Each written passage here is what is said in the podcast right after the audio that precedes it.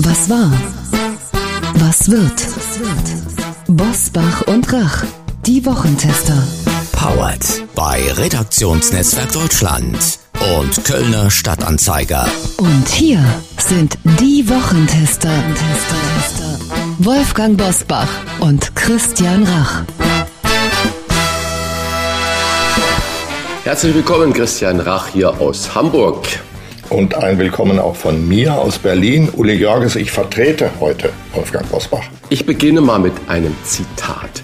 Wir stehen ein für Diversität und auch Fußball ist Diversität. Die skandalöse Haltung der FIFA ist für mich als CEO eines vielfältigen Unternehmens und als Fußballfan absolut nicht akzeptabel. Zitat Ende. Diese Worte hätten sich viele in dieser Woche vielleicht vom DFB gewünscht, doch ausgesprochen wurden sie von einem Supermarkt, genauer vom Rewe-CEO Lionel Suk, der gleichzeitig die Kooperation mit dem DFB vorzeitig beendet hat. Das WM-Debakel zum Auftakt ist heute eines unserer Themen. Die Niederlage gegen Japan, aber auch die Frage, war es zu wenig, sich beim Teamfoto nur den Mund zuzuhalten? Und was sagt es über Deutschland aus, wenn die iranische Nationalmannschaft unter Todesgefahr ihre Hymne nicht singt, der Kapitän unserer Nationalmannschaft hingegen eine One-Love-Binde abnimmt, weil ihm von der FIFA irgendetwas zwischen Gelbsperre und Punktabzug droht? Außerdem in dieser Folge eine Bilanz der Weltklimakonferenz und hochinteressante Hintergründe zu den gefährlichen Langzeitfolgen von Covid-19. Was war, was wird heute mit diesen Themen und Gästen. Auf dem Prüfstand der Wochentester. Bindenstreit und Auftaktdebakel. Kann Deutschland Moral nur predigen, aber nicht leben? Energiepreisbremse. Werden wir später draufzahlen? Bürgergeldkompromiss. Bedeutet er diktierte Armut oder fördern und fordern? Heute zu Gast bei den Wochentestern. Mujib Latif. Der Seniorprofessor an der Uni Kiel zählt zu Deutschlands bekanntesten und renommiertesten Klimaforschern. Bei den Wochentestern zieht er seine Bilanz der Weltklimakonferenz. Professor Dr. Martin Korte, der Neurobiologe forscht am Helmholtz-Institut für Infektionsforschung in Braunschweig zu Long-Covid. Er erklärt, mit welchen Langzeitfolgen wir durch Corona rechnen müssen. Und auch heute wieder mit dabei unser Redaktionsleiter Jochen Maas, der sich immer dann zu Wort meldet, wenn wir ein klares Urteil abgeben sollen. Hallo aus Köln und herzlich willkommen auch von mir. Bevor wir zum Bindenstreit und zum Auftakt der deutschen Nationalmannschaft in Katar kommen, lasst uns mal nach Bayern schauen, passend zu unserem Corona-Thema heute in der Folge. Und weil es in vielen Medien dann doch nur eine der kleineren Nachrichten in dieser Woche war. Das Bundesverwaltungsgericht hat Bayerns Corona-Politik gerügt. Bayerns Ministerpräsident Markus Söder und Innenminister Joachim Herrmann bilden sich zwar viel ein auf die bayerische Hausmischung von Recht und Ordnung. Doch in der Pandemie sind sie offenbar zu weit gegangen, so das Bundesverwaltungsgericht. Urteil. Die bayerischen Ausgangssperren zu Anfang der Pandemie waren schwer und unverhältnismäßig. Sie galten damals im März und April 2020 fast einen Monat lang. Damals durfte die eigene Wohnung nur verlassen, wer zur Arbeit oder zum Arzt musste. Das bloße Verweilen an der frischen Luft zum Beispiel, um etwa auf einer Bank ein Buch zu lesen, war verboten. Das führt mich zur ersten Frage an euch beide, auch vor dem Hintergrund, dass Karl Lauterbach kürzlich im Rahmen einer Studie, an der auch das eigene Ministerium beteiligt war, kleinlaut einräumen musste, dass Kitas anders als während der Pandemie oft behauptet, keine Infektionsherde waren. Ja, Frage an euch. Rechnet ihr damit, dass ein Urteil wie dieses jetzt hier in Bayern vom Bundesverwaltungsgericht Folgen haben wird für etwaige zukünftige Notmaßnahmen? Wie lernfähig ist Politik? Was glaubt ihr? Ich weiß nicht, ob das die richtige Fragestellung ist. Wenn ich an die Bilder von Norditalien denke, wo die Toten mit Militärfahrzeugen abtransportiert wurden, wenn ich an Spanien denke, wenn ich an das denke, was in China passiert ist. Wir hatten null Erfahrung, null Blaupause. Und ich möchte auch nicht das Wort die Politiker jetzt in den Mund nehmen, sondern ich sage mal die Verantwortlichen. Ich glaube, egal wie rum Mann oder auch Frau damals entschieden hat, es wäre in der Nachbetrachtung immer nicht richtig gewesen. Und ich weiß nicht, ob Lauterbach kleinlaut zugeben musste, dass die Kita-Schließungen falsch waren. Ja, klar, sie waren falsch. Das wissen wir heute. Damals haben wir schnell, vielleicht auch kopflos reagiert, das mag sein, aber das Geschrei, wenn überhaupt nicht reagiert worden wäre, das muss man sich auch mal vorstellen. Ich erinnere mich an monatelange Artikel über den schwedischen Sonderweg, die nichts getan haben. Ganz Deutschland ist unisono über Schweden hergefallen und hat gesagt, wie verantwortungslos doch die Haltung des schwedischen Chefs des Gesundheitsbehörde wäre, wie leichtsinnig, wie Leute dort sterben, nur weil eine Person oder das Parlament sich nicht traut, diese unpopulären Maßnahmen durchzusetzen. Also im Nachgang ist das einfach zu bewerten und zu beurteilen, in der Situation selber schwer.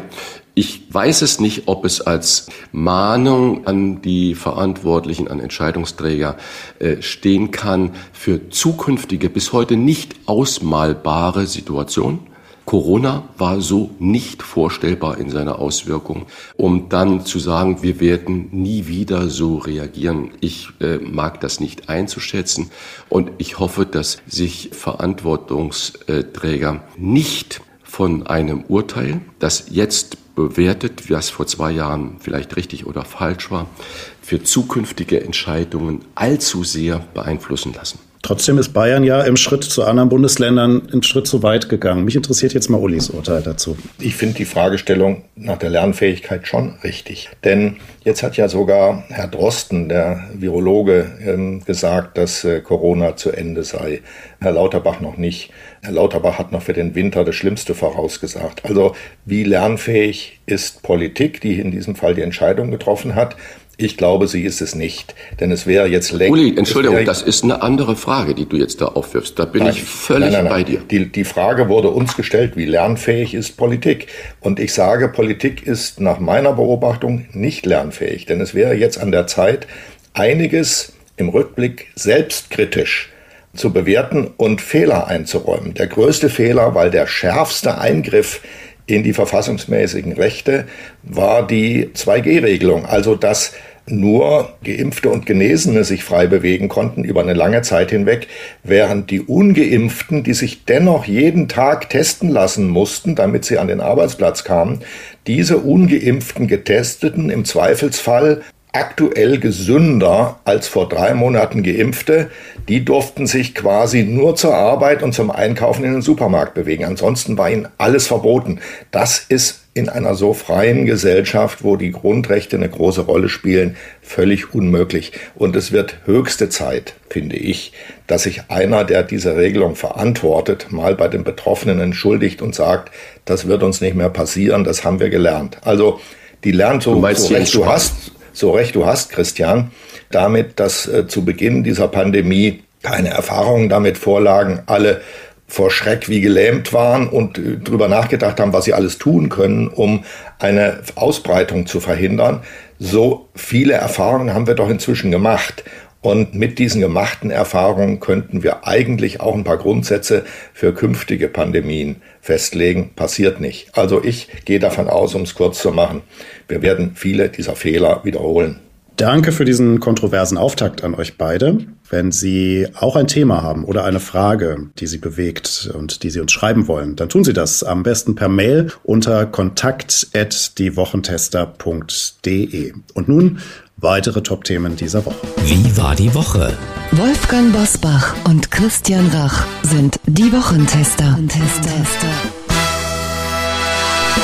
One Love als Kapitänsbinde bei der Fußball-WM, das war in dieser Woche der Hauptaufreger. Natürlich wirft es die Frage auf, ob wir Moral nur den anderen predigen, aber selbst nicht leben. Wenn ich jetzt Katar betrachte und dann sehe, dass nur sechs europäische Teilnehmer von 32 WM-Teilnehmern diesen Aufstand um die Kapitänsbinde gemacht haben, dann sehen wir, dass es nicht bei allen Nationen so hoch angesehen wird wie bei uns. Und wir müssen natürlich auch sagen, dass in Katar 2015 die Handballweltmeisterschaft war. Dann war die Leichtathletik-WM in Katar. Die Formel 1 ist regelmäßiger Gast in Katar. Da wird übertragen, da wird Werbung gemacht. Und wenn ich jetzt an die nächsten WM-Gastgeber schaue, der eine ist führend im internationalen Drogenhandeln und mit Mafia-Strukturen durchsetzt.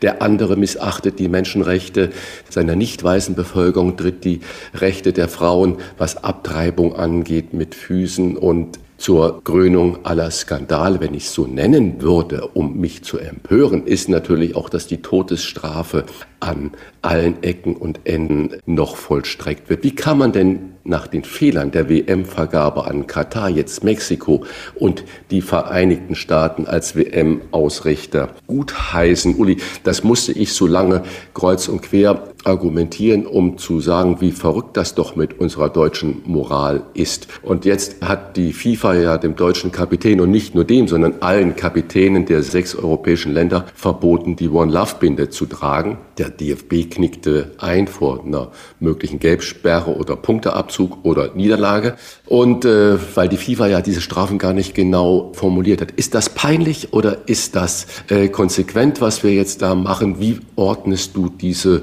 One Love Kapitänsbinden Aufregung ein? Es ist so peinlich, dass es kaum zu beschreiben ist. Ich muss es sagen, es geht mir unglaublich auf den Nerv. Wir hören jetzt seit Monaten über diesen Weltschänder Katar, den angeblichen Weltschänder. Wir werden hoch und runter unterrichtet über Baustellen und gestorbene Arbeiter und Frauenrechte und Schulenrechte und so weiter. Das ist alles richtig gewesen, darauf hinzuweisen. Aber nun, ähm, denke ich, wissen wir es auch. Wir Deutschen, wir sind Weltmeister in Moral und wir sind, das haben wir jetzt inzwischen auch gesehen, Kreisklasse auf dem Fußballplatz. Und das spielt sich jetzt nebeneinander in Katar ab. Ich will noch einen kleinen Hinweis geben.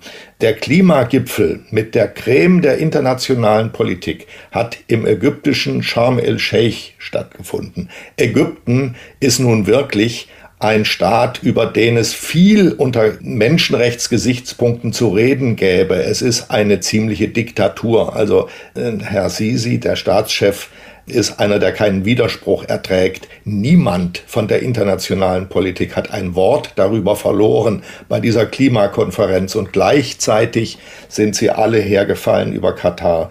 Und das Verhalten der Deutschen insgesamt, der deutschen Nationalmannschaft im Besonderen, sich mit dieser Frage schon während des ersten Spiels noch intensiv zu beschäftigen, ist mir vollkommen unerklärlich. Es ist wieder mal ein Symptom dafür, dass in Deutschland alles zur Hysterie gerinnt. Alles kein interessantes, großes, wichtiges Thema entkommt dieser hysterischen Verzerrung. Und damit haben wir es jetzt zu tun. Wir werden noch, bis die deutsche Mannschaft, ich fürchte mal, ausgeschieden ist aus diesem Wettbewerb, werden wir noch damit zu tun haben.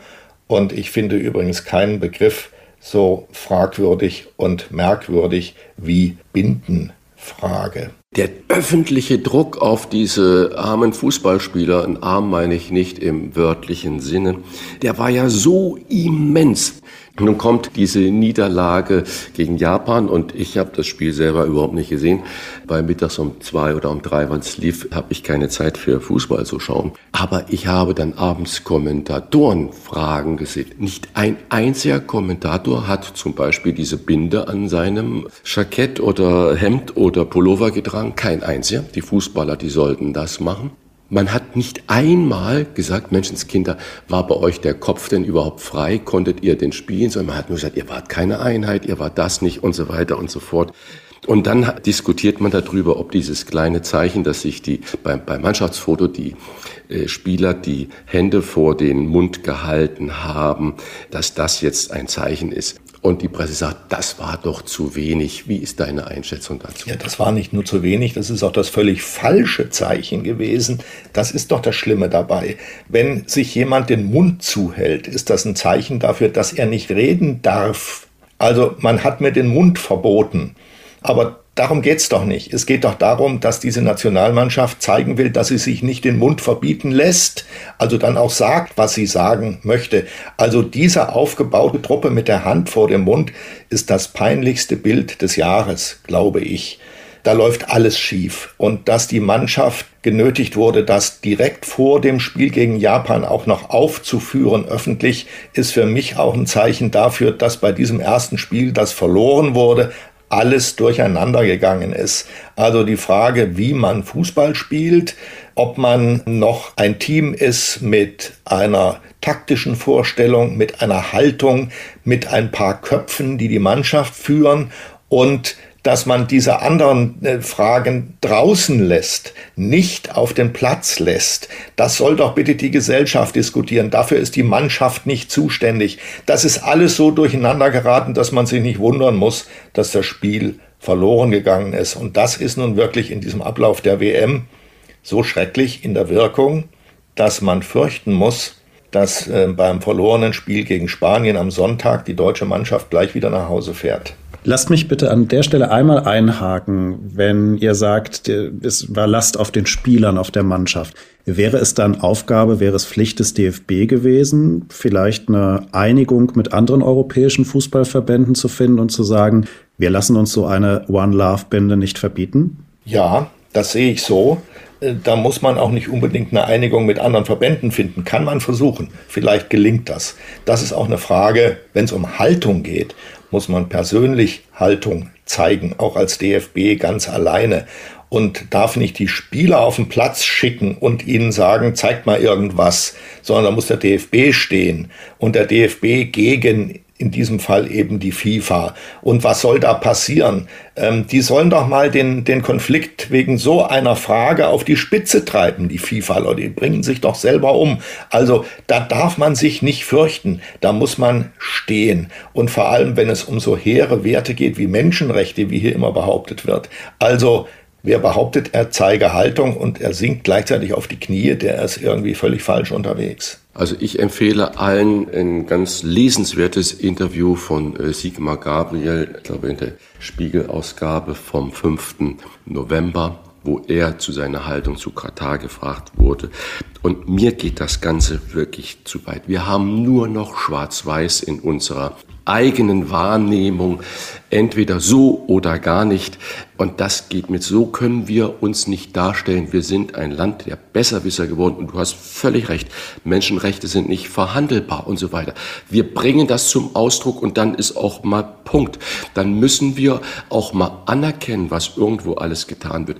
Die Flieger nach Ägypten sind nicht nur voll, wenn es zur Umweltkonferenz geht, sondern sind immer voll von deutschen Touristen. Die Flieger nach Tunesien sind immer voll. Die chinesische Mauer ist nach wie vor ein Touristenmagnet, wenn man wieder dorthin reisen darf. Überall fahren wir hin. Überall werden Geschäfte gemacht. Das ist alles in Ordnung. Und hier ersticken wir in einer Selbstgerechtigkeit. Ich kann es nicht mehr sehen. Entweder wir sind absolut konsequent, bin ich völlig bei dir, Uli. Dann zieht man es aber auch richtig durch und sagt, okay, dann äh, spielen wir halt nicht. Oder man schiebt den schwarzen Peter der FIFA zu, sagt, okay, dann handelt jetzt mal, zieht uns Punkte ab oder schmeißt uns raus. Aber immer nur so ein bisschen Hü und Hot, das geht mir also wirklich viel zu weit. Konsequenz ist das Stichwort, da würde ich gerne nochmal einhaken, denn wir haben vergangene Woche mit Uli Potowski über die Einschaltquoten gesprochen. Und da waren wir uns so ein bisschen einig, naja, das werden vermutlich dann doch am Ende mehr gucken, als vorher so tun. Mittlerweile wissen wir, dass das Deutschlandspiel unter 10 Millionen Menschen geguckt haben. Klar, es war ein 14 Uhr Spiel. Christian, du hast es selber gerade gesagt, da hatten viele keine Zeit zu gucken. Aber 2018 bei der Fußball-WM hat ein Nachmittagsspiel rund zweieinhalb Mal so viele Menschen geholt. Und alle anderen Spiele, die liegen ja auch bei dürftigen drei, vier, noch nicht mal fünf Millionen Zuschauern. Unter zehn Millionen Zuschauer für ein Deutschlandspiel gegen Japan. Also kann man das jetzt sagen in dieser Woche? Gucken da doch offenbar viele aus Protest weniger oder sind die alle irgendwo beim Glühwein trinken, bei der Arbeit oder sonst wo? Na, Glühwein trinkt niemand. Aber das ist eben die Folge dieser wochenlangen Diskussion, die wir geführt haben. Die Weltmeisterschaft ist kaputt geredet worden. Die ist nicht mehr zu heilen. Die ist hier bei uns in Deutschland vergessen und verloren und auch die Mannschaft wirkt auf mich so. Das ist alles in Scherben gefallen. Wenn viele Leute sagen, das muss ich jetzt nicht mehr sehen, ich will es auch nicht mehr hören, ich möchte nicht mehr ermahnt werden, dass man gar nicht in Katar spielen dürfte, dann verstehe ich das gut. Ich selber habe das Spiel gesehen. Ich äh, schaue alle Spiele, die ich sehen kann, weil wir dort zum Teil Mannschaften sehen und Spieler, die wir gar nicht äh, auf dem Radar haben, die mich überraschen, die ich äh, wunderbar finde. Ich muss sagen, ich habe schon allein aus politischen Gründen, aber nicht nur deshalb das Spiel der Iraner angeschaut. Und ich muss auch sagen, dass ich die beiden japanischen Tore, muss ich einfach sagen, großartig fand. Vor allem das zweite aus spitzem Winkel oben ins Tor. Großartig, großartig. Vergisst man nicht. Das hat bei mir gar nichts mehr zu tun mit Fragen, dass das Tor gegen die deutsche Mannschaft geschossen wurde. Es ist einfach ein tolles Tor gewesen. Wir sehen eine zum Leben wiedererweckte englische Mannschaft. Wir sehen eine großartige spanische Mannschaft. Leider habe ich nicht gesehen, wie Saudi-Arabien gegen Argentinien gewonnen hat, hätte ich sehr gerne gesehen. Übrigens ist dieses ganz überraschende Ergebnis in den deutschen Medien zu meiner Verblüffung ganz klein gespielt worden. Ich hätte das Spiel gerne am Abend noch mal wenigstens auszugsweise gesehen. Es wurde mir nicht vergönnt. In der Washington Post war das ein großer Artikel und zwar zu Recht, weil das bedeutet was für eine arabische Gesellschaft, wenn die aus einer solchen Außenseiterposition ein solches Spiel gewinnen. Also mit anderen Worten, ich rede mich jetzt in eine Begeisterung hinein, die ich in Wahrheit gar nicht mehr habe. Aber ich finde, auch wenn viele wegschauen, wir sollten uns für so etwas weiterhin interessieren, vor allem wenn wir an Fußball interessiert sind. Verlassen wir die WM, kehren wir zur deutschen Tagespolitik zurück, weil die gibt es nämlich auch noch. Der Streit ums Bürgergeld, sogenannte Bürgergeld, wurde beigelegt. Wir haben hier bei den Wochentestern schon häufig darüber gesprochen. Uli, wofür steht denn dieser erzielte Kompromiss? Für fördern und fordern, letztendlich eine Weiterführung der Tradition von Hartz IV oder, ich zitiere, für soziale Politik für dich im Sinne der SPD. Ja, du fragst hier so zugespitzt. Für mich steht das für keines von beiden. Für mich steht dieser Kompromiss vor allem für den Drang der SPD, die Leichen ihrer vergangenen Politik aus dem Keller zu räumen. In diesem Falle die Leiche von Hartz IV, die stinkt schon lange. Und die wollten sie dringend loswerden, weil ihr die anhängt. Der Geruch hängt ihr an. Also musste ein anderer Name für gefunden werden. Bürgergeld statt Hartz IV.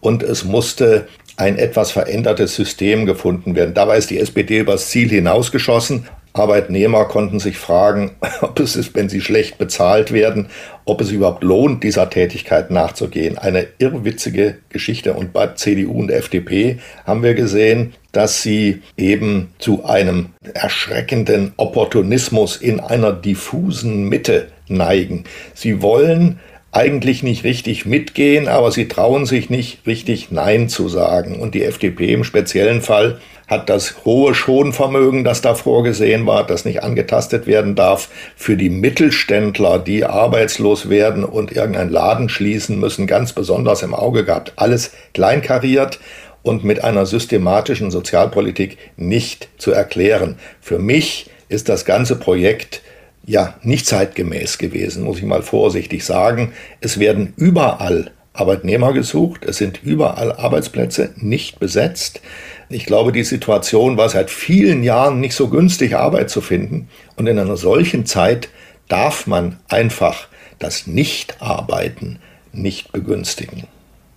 Die Energiepreisbremse wird weitaus umfangreicher als zunächst geplant. Neben den Dezemberhilfen werden nun sowohl beim Gas als auch beim Strom die Kosten schon ab Januar gedeckelt, auch wenn sie erst ab März erstattet werden. Christian, jeweils 80 Prozent des Energiejahresverbrauchs werden ab Januar 2023 gedeckelt beim Strom auf 40 Cent je Kilowattstunde, beim Gas auf 12 Cent je Kilowattstunde. Das ist ordentlich für uns, kostet den Staat aber allein bei der Gaspreisbremse bis zum Frühjahr 2024 etwa 54 Milliarden Euro. Werden wir dafür später draufzahlen müssen? Klar, irgendjemand muss es irgendwann bezahlen, das ist ein Fakt. Punkt. Wie viel später das sein wird, ist vermutlich noch nicht ausgemacht. Aber was mich viel mehr umtreibt, ist die Industrie. Wir kennen das übliche Gejammer, alles zu teuer und die Steuern zu hoch und die Abgaben zu viel und die Gewerkschaft sagt das Gegenteil. Okay, das gehört zu dem normalen Auseinandersetzungen, zu dem normalen äh, Streit äh, dazu.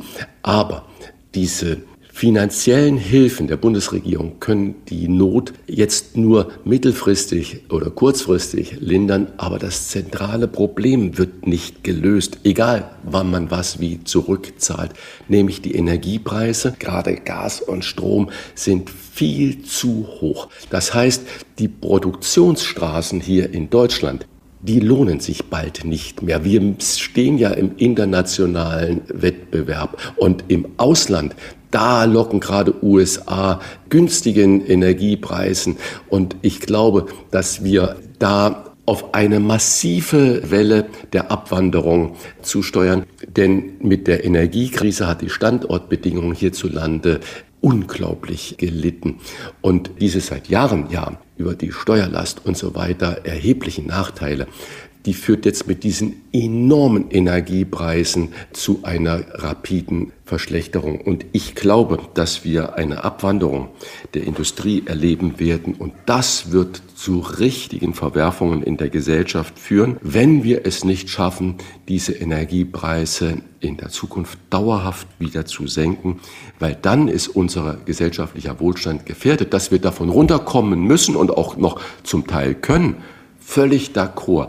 Aber eine Abwanderung der kompletten energieintensiven Betriebe, äh, da spielt es dann überhaupt keine Rolle mehr, wer diese 54 Milliarden, die bis zum Frühjahr 24 da auflaufen, später zurückzahlen muss oder nicht. Also ich bin da höchst alarmiert, nicht nur wegen der Energiepreisbremse, sondern wenn die Kosten nicht dauerhaft gesenkt werden können, dann mache ich mir extremste Sorgen um den Industriestandort Deutschland. Ja, und ich möchte gerne noch hinzufügen mit zwei Sätzen. Ich finde es irrwitzig, welches Geld die großen Energiekonzerne in diesen Zeiten verdienen und dass der Staat dabei zuschaut, ohne einzugreifen. Hier muss der Staat zuschauen, vielleicht im einen oder anderen Fall auch das Kartellamt. Beide tun nichts. Das mhm, heißt, hier stopfen sich ein. Hier stopfen sich einige Konzerne, stopfen sich die Taschen voll und der Staat muss ein irres Geld ausgeben, was ja nicht seins ist, sondern Steuerzahlergeld, damit die Menschen überhaupt leben können. Das passt nicht in eine soziale Marktwirtschaft. Ganz genau. Das sind die zwei Ebenen. Der Staat muss an diesen Schrauben drehen. Andere Länder machen das vor. Und äh, es wird immer bei uns mit Vorsicht, ja, ob das dann gerichtsfest ist, ja, dann muss man das halt so bauen, dass das gerichtsfest ist, dass man eine Übergewinnsteuer abführen kann, abziehen kann und damit diese zum Beispiel 54 Milliarden äh, Euro einigermaßen kompensiert, bin ich völlig bei dir. Das wäre eine Lösung, aber das ist nicht die Lösung für die Energiepreise generell. Da muss geschaut werden, dass wir so schnell wie möglich in neue Bereiche kommen, was alternative Energien angeht, dass Genehmigungsverfahren noch schneller gebaut werden, dass Trassenbau von Nord nach Süd noch schneller überhaupt startet und dass auch alle Orte, wo es geht, mit alternativen Energien aufgerüstet werden können. Für den Klimaschutz brauchen wir die Weltklimakonferenz nicht mehr. Dieses Urteil fällt einer der bekanntesten und renommiertesten Klimaforscher in unserem Land. Das Gespräch mit Mojib Latif gleich nach der Werbung. Wir bedanken uns bei unserem Werbepartner belvini.de für die freundliche Unterstützung. Belvini.de ist einer der führenden Online-Shops für Wein. Gestartet 2003 als Weinladen um die Ecke in Dresden, Belvini hat sich bis heute diesen Charme und das Vertrauen seiner Kunden erhalten. Mit Weinen, die von geschulten Sommeliers und Sommelieren geprüft werden, so gelangen nur die besten Weine in den Online-Shop belvini.de. Egal ob zum Verschenken oder zum selber genießen, Belvini macht die Weinauswahl einfach und das zur Weihnachtszeit ganz besonders. Denn beim Belvini Online Weihnachtsmarkt gibt es eine Top-Weinauswahl für das Fest. In jeder Adventswoche bietet Belvini vier ausgewählte Weine zu besonders verlongenen Preisen an. Und das Beste für Sie, liebe Wochentester-Hörerinnen und Hörer. Neukunden erhalten bis zum 31. Dezember diesen Jahres 10% Rabatt auf das gesamte Sortiment. Kaufen Sie Ihren Wein zum Fest bei belvini.de und sichern Sie sich mit dem Gutscheincode Podcast 10 ausschreiben als Zahl Podcast 10 einen Rabatt von 10% auf das gesamte Sortiment. Belvini schreibt man B E L V I N I. Dann noch ein DE dahinter und Sie sind beim Online-Shop Ihres Vertrauens für Ihren Festtagswein. Hier nochmal der Gutscheincode. Podcast 10 und alles bitte geschrieben in Großbuchstaben. Alle Informationen zu belvini.de finden Sie selbstverständlich auch in unseren Show Notes. Christian und ich wünschen Ihnen eine schöne Adventszeit mit dem Belvini Weihnachtsmarkt. Klartext, Klartext. Wolfgang Bosbach und Christian Rach sind die Wochentester. Tester, Tester. Der Countdown läuft, das sagt einer der bekanntesten und vielfach ausgezeichneten Klimaforscher der Republik über die Zeit, die uns noch bleibt, um die Klimakatastrophe abzuwehren. Was hat die Weltklimakonferenz im Kampf gegen diesen Countdown gebracht? Das wollen wir ausführlich mit ihm besprechen. Er ist Seniorprofessor an der Uni Kiel und forscht am Geomar Helmholtz Zentrum für Ozeanforschung. Herzlich willkommen bei den Wochentestern. Professor Mojib Latif. Ja, hallo. Herr Latif, knapp 200 Staaten haben in Ägypten zwei Wochen lang darüber verhandelt, was getan werden muss, um die Erderwärmung abzubremsen. Der Beschluss der Weltklimakonferenz, ein Ausgleichsfonds für die vom Klimawandel besonders betroffenen Länder. Ist das ein Erfolg? Naja, es ist zwar schon ein Erfolg, wenn man es misst an den zehn Verhandlungen, aber eigentlich ist es ja auch selbstverständlich. Es geht ja jetzt darum, dass man die Entwicklungsländer entschädigt für Schäden, die entstehen durch den Klimawandel und den haben eben hauptsächlich die Industriestaaten verursacht. Und in unserem persönlichen Leben ist es ja auch so, wenn wir etwas beschädigen, dann sind wir dafür haftbar und so muss es natürlich auch zwischen den Staaten sein. Aber insgesamt sind wir natürlich in Sachen Klimaschutz überhaupt nicht weitergekommen. Dieser Topf, äh, die Diskussion um diesen Topf hat jetzt eigentlich tatsächlich alles überlagert und äh, beim Klimaschutz, wie gesagt, ist nichts passiert. Ist es nicht so, dass wir jetzt angesichts der davonrennenden Zeit einen Strategiewechsel in der Klimapolitik bräuchten, indem wir nämlich zugeben, dass wir das 1,5 oder 2 Grad Ziel nicht mehr erreichen werden und es auch keinen Sinn hat, ständig weiter darüber zu reden, dass wir uns nämlich jetzt auf die Folgen der Erderwärmung konzentrieren und versuchen, diese auszugleichen? Also ich gehe schon davon aus, dass wir die 1,5 Grad auf jeden Fall reißen werden, weil das würde bedeuten, äh, dass wir innerhalb der nächsten zehn Jahre wirklich klimaneutral werden müssen. Und mit wir meine ich einfach die ganze Welt. Und das ist ja überhaupt nicht in Sicht. Während der Konferenz äh, jetzt äh, kam ja auch die Meldung, dass höchstwahrscheinlich 2022 auch die weltweiten CO2-Emissionen wieder gestiegen sind. Das heißt, wir gehen immer noch in die falsche Richtung unter zwei Grad zu bleiben oder deutlich unter zwei Grad, wie es im Pariser Klimaabkommen heißt, das ist noch möglich, aber ist wirklich eine Herkulesaufgabe. Was die Anpassung angeht, gibt es natürlich auch Grenzen der Anpassungsfähigkeit, das muss man ganz deutlich sagen. Insofern sollte man schon versuchen, alles Menschenmögliche zu unternehmen, um tatsächlich zumindest unter diesen zwei Grad Celsius gegenüber der vorindustriellen Zeit zu bleiben. Sie fordern statt der Weltklimakonferenz eine Koalition der Willigen. Wie könnte die denn aussehen und wer wäre dabei? Was macht es denn für einen Sinn, wenn China und Indien oder ganz Afrika nicht dabei ist? Ja, also äh, wir können ja nicht auf den letzten warten. Wir sehen es ja jetzt bei den Weltklimakonferenzen. Das war jetzt die 27. Weltklimakonferenz und die Emissionen steigen immer noch. Das heißt, man muss sich natürlich schon eingestehen, dass diese Weltklimakonferenzen äh, einfach nicht zielführend sind. Wir müssen uns also andere Formate überlegen. Ich nenne es eine Allianz der Willigen. Das heißt also die Länder, die etwas tun möchten, die sollten jetzt einfach vorangehen. Und es ist ja nicht so, dass es äh, keine Länder gibt, die nicht auch schon ihren Ausstoß von Treibhausgasen deutlich gesenkt haben. Ich möchte zwei Zahlen hierzu nennen. Seit 1990 ist der weltweite Ausstoß von CO2 ungefähr um 60 Prozent gestiegen, bei uns in Deutschland um knapp 40 Prozent gesunken. Das heißt also, es ist möglich, es gibt andere Länder, die ihre Emissionen gesenkt haben und ich finde, die Länder, die wirklich Klimaschutz betreiben wollen, die sollten sich jetzt zusammenschließen, sollten auch äh, einen eigenen Wirtschaftsraum entwickeln und äh, dadurch vorangehen. Und dieser Wirtschaftsraum, der sollte so attraktiv sein, dass möglichst viele andere Länder beitreten wollen. Und im Kleinen gibt es so etwas ja schon, das ist die EU. Ich meine, bei aller Kritik an der EU, die EU hat eben auch ihre Emissionen deutlich gesenkt und die EU ist ja offensichtlich attraktiv, äh, sonst würden ja nicht immer mehr Länder in die EU rein wollen. Und ich glaube, das muss irgendwo äh, das Modell sein. Andererseits muss man natürlich aufpassen, dass die heimische Wirtschaft oder die Wirtschaft in äh, diesem Wirtschaftsraum nicht kaputt gemacht wird dadurch, äh, dass äh, beispielsweise China in diesem Wirtschaftsraum konditionslos ähm, exportieren kann. Das heißt also, dann muss man eben auch überlegen, ob man um jeden Preis Handel mit China treibt oder ob man nicht zumindest so etwas wie Schutzzölle, die Produkte mit Schutzzöllen belegt, damit China eben nicht den Vorteil davon hat, mit dreckigen Produkten auf unsere Märkte zu kommen. Das wäre doch ein guter Ansatz. Das könnte man generell machen in der internationalen Politik. Danke für den Vorschlag.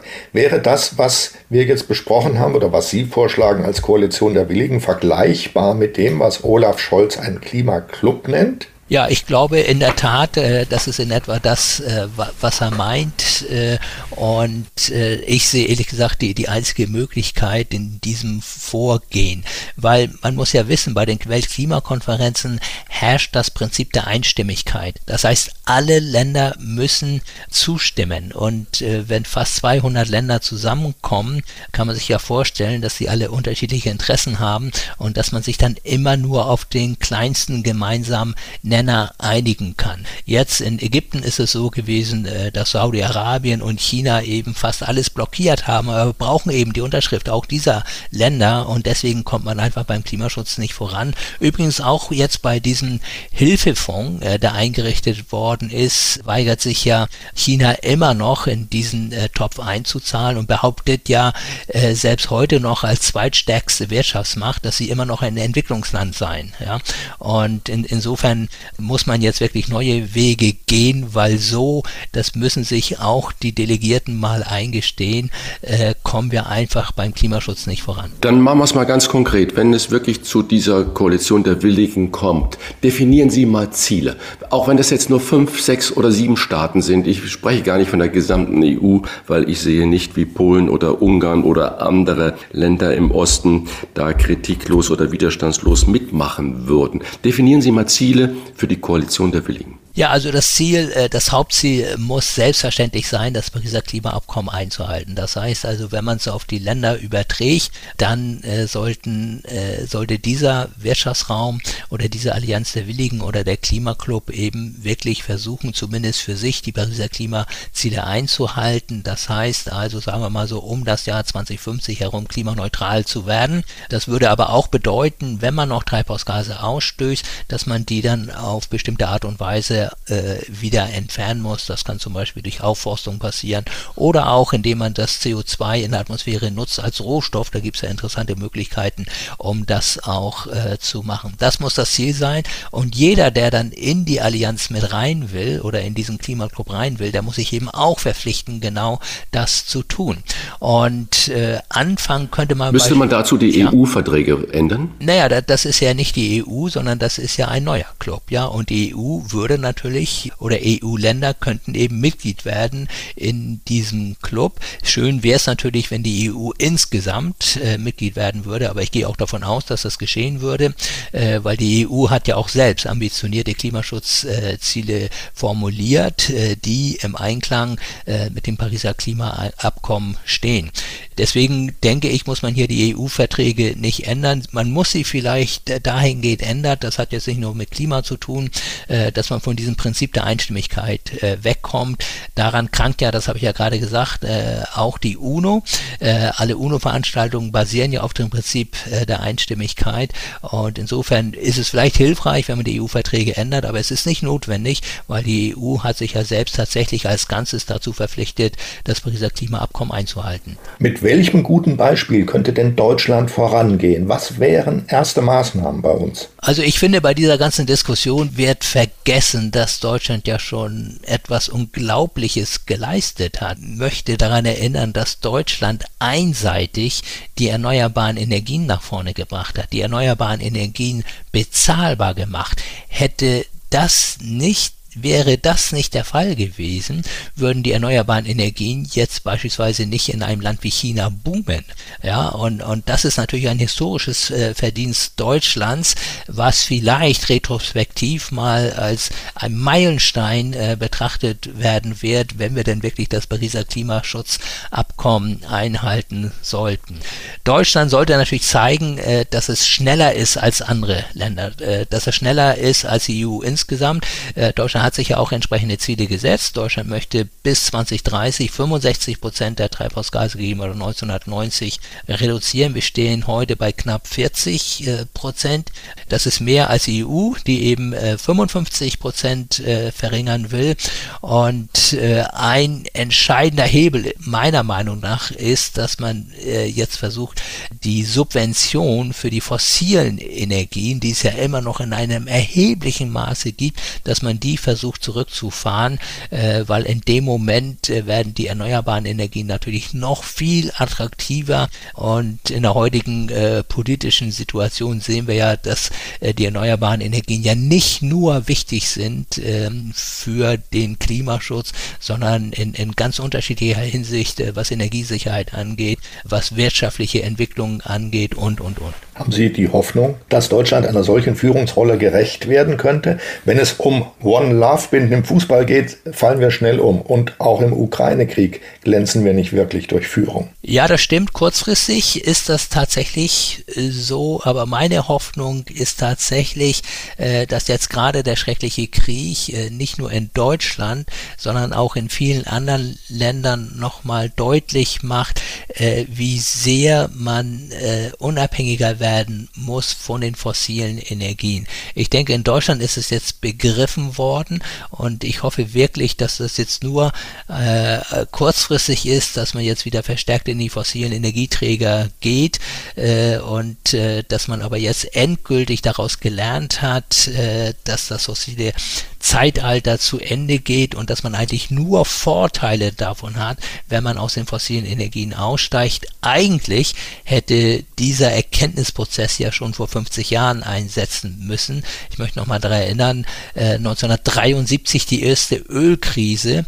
Äh, damals gab es ja übrigens Fahrverbote, es gab ein Tempolimit. Spätestens da, vor 50 Jahren, hätten wir doch merken müssen, dass unsere Energieversorgung auf tönernen Füßen steht. Trotzdem haben wir jetzt äh, darüber diskutiert, diese drei noch im Betrieb befindlichen Atomkraftwerke weiterlaufen zu machen. Es wurde ein minimaler Kompromiss gefunden, dass die längstens bis Mitte April 23 am Netz bleiben. Viele im Land fragen sich, und dann? Soll es denn trotzdem beim Atomausstieg bleiben oder soll man sagen, auch die drei, die ja nur unterstützend noch da sind, die eine Stromsicherheit liefern, wenn es mal irgendwo ganz, ganz eng wird, warum lässt man die nicht weiter laufen, bis wir den Ausbau der erneuerbaren Energien so weit getrieben haben, dass man wirklich eine Stabilität hat? Naja, das ist irgendwo der springende Punkt wissen Sie, wir müssen ja riesige Finanzinvestitionen haben. Und solange wir nicht endgültig Abschied nehmen äh, von der Nuklearenergie äh, werden wir einfach diese Dynamik auch auf den Finanzmärkten nicht entfalten.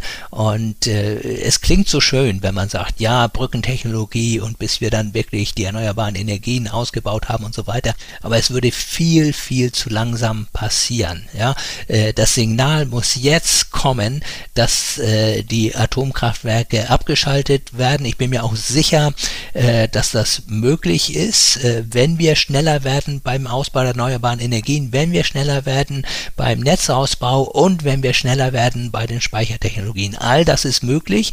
Äh, die Lösungen sind entwickelt. Es fehlt nur der politische Wille. Und daran hängt es letzten Endes. Und gerade was die erneuerbaren Energien angeht, der Windausbau, da ist in den letzten Jahren so gut wie nichts mehr passiert. Wenn ich äh, an die öffentlichen Gebäude denke, die äh, praktisch äh, kaum Solardächer haben. Also es ist so unendlich viel möglich und diese Möglichkeiten müssen wir endlich nutzen. Dann bräuchten wir nämlich die Atomkraft überhaupt nicht.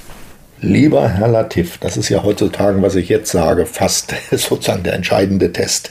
Wie sehen Sie denn die letzte Generation und deren Klimaproteste? Sind die nützlich oder schädlich? Nein, ich, ich denke, das ist völlig kontraproduktiv. Wir sehen es ja in den letzten Wochen, dass ja überhaupt nicht mehr über das Thema Klima und Klimaschutz diskutiert wird, sondern dass jetzt sozusagen nur noch über die Art des Protestes äh, diskutiert wird. Abgesehen davon muss ich ganz ehrlich sagen, in einer demokratischen Gesellschaft geht sowas überhaupt nicht. Das ist ein No-Go. Stellen Sie sich mal vor, jeder, der ein berechtigtes Anliegen hat, äh, würde sich jetzt festkleben äh, oder irgendwelche äh, Kunstwerke äh, beschädigen oder bewerfen. Ich meine, wir würden im Chaos enden und, und das geht überhaupt nicht. Deswegen habe ich da ehrlich gesagt auch gar kein Verständnis für.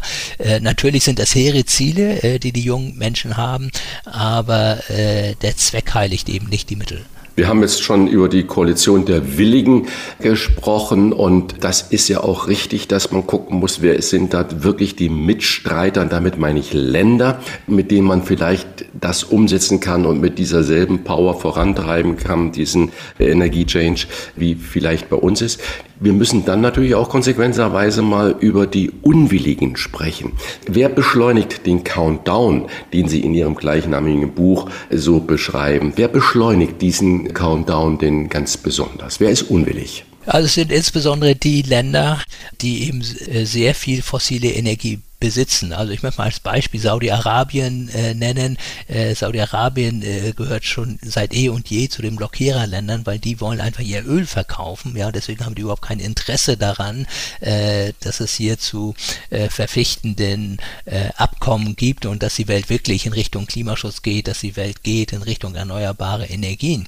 Und das ist, glaube ich, ein ganz dickes Brett, das man bohren muss, weil was sagt man den Leuten in Saudi-Arabien? Saudi-Arabien, äh, wenn aus Klimaschutzgründen es notwendig ist, äh, dass der allergrößte Teil der fossilen Brennstoffe, der heute noch vorhanden ist, in der Erde bleibt, ja.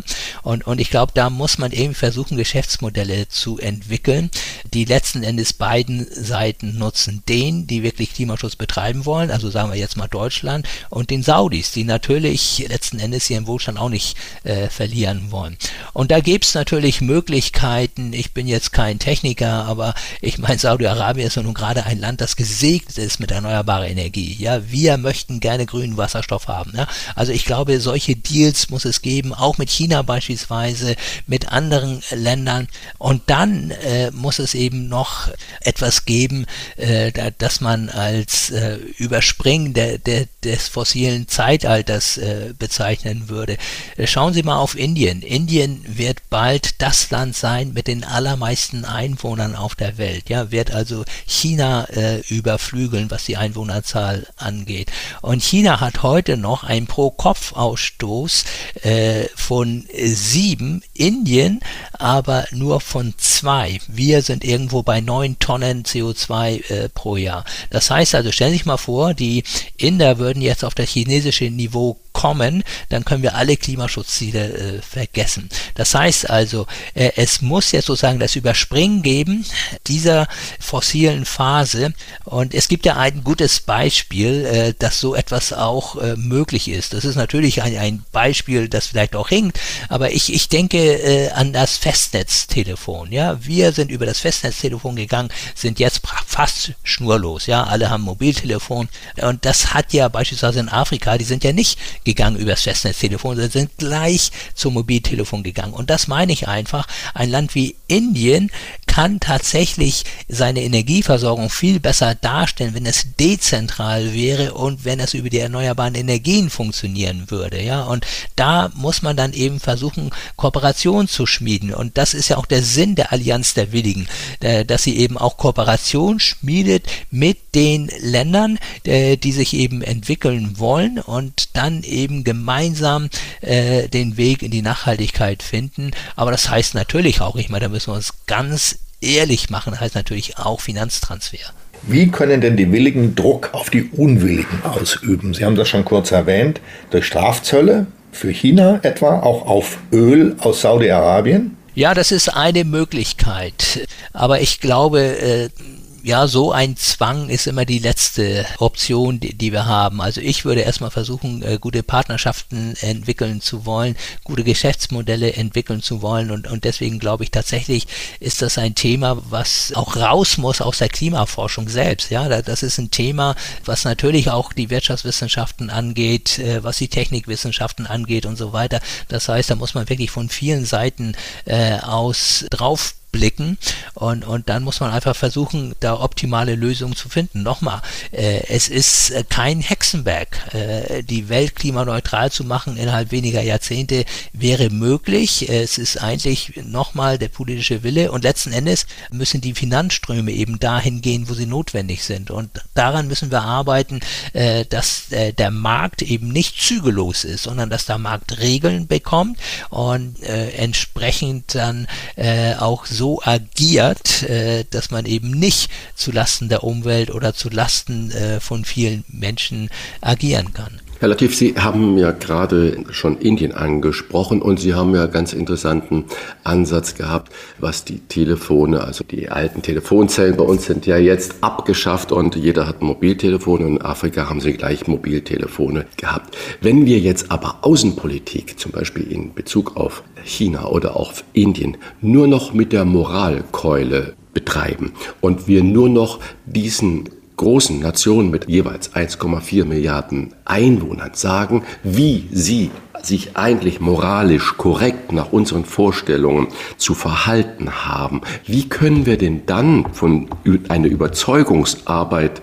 leisten und eine, wie Sie es in Ihrem Buch ausdrücken, so eine kulturelle Revolution aus Überzeugung in den Ländern machen, weil von außen mit dem erhobenen Zeigefinger werden wir doch keinen einzigen Inder dazu bringen zu sagen, aha, wir haben so viel Sonne, wir können doch unglaublich viel mit Solarenergie machen. Ja, sie müssen davon profitieren. Das ist einfach, äh, so funktionieren wir Menschen, äh, wir brauchen immer Anreize und viele Menschen in Indien haben ja noch gar keine Stromversorgung. Ja, das heißt also, wenn man da jetzt erneuerbare äh, Energien, also eine äh, Solarenergie beispielsweise oder auch Windenergie äh, installiert, äh, sind die Menschen doch erstmal froh, dass sie überhaupt irgendetwas haben. Ja, und und äh, das ist ja ein Riesenland. Äh, das zentral zu versorgen ist ja extrem schwierig. Und äh, ich glaube, wenn man erstmal anfängt, äh, dann merken die Menschen, äh, dass es ihnen besser geht als vorher und dann sind sie auch bereit äh, noch mehr in diese Richtung zu gehen.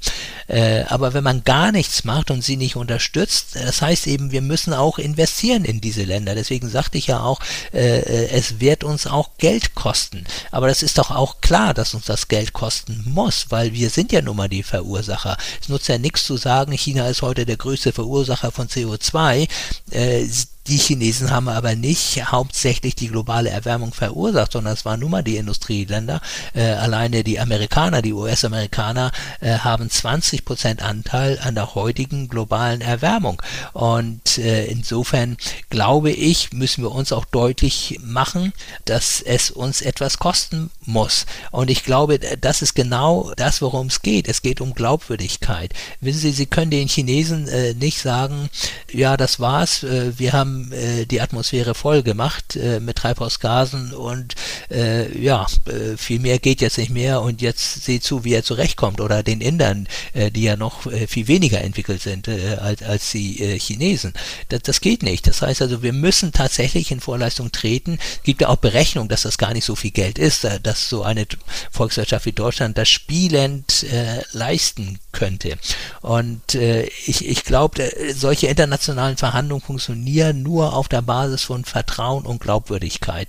Und wenn dieses Vertrauen nicht da ist und viele Entwicklungsländer, das weiß ich auch äh, aus eigener Erfahrung, viele Entwicklungsländer haben kein Vertrauen in die Industrienation. Ja, man sieht es ja schon an dem 100 Milliarden Fonds, der ja äh, beschlossen worden ist äh, für die nachhaltige Entwicklung der Entwicklungsländer, der gespeist werden soll von Industrienationen und der ist noch nicht komplett gefüllt. Ja, das heißt, wenn es ums Geld geht, äh, da hört dann auch immer ein bisschen die Freundschaft auf. Und das wird natürlich ganz genau wahrgenommen in anderen Ländern und deswegen glaube ich tatsächlich, das Wichtigste ist, dass wir als Industrienation glaubwürdig werden. Und dann glaube ich, werden andere Länder folgen, weil die wissen ja auch ganz genau, das weiß ich aus vielen Gesprächen, dass sie genauso leiden. Ich meine, China leidet, leidet heute schon extrem unter den Auswirkungen der globalen Erwärmung. Indien auch. Äh, schauen Schauen sich Pakistan an, die, diese Flut, die wir gerade hatten in den letzten Monaten, wo ein Drittel des Landes unter Wasser äh, gestanden hat. Das wissen die schon. Aber sie wollen eben tatsächlich sehen, dass es uns ernst ist. Und in dem Moment, wo sie wirklich das Gefühl haben, dass es uns ernst ist,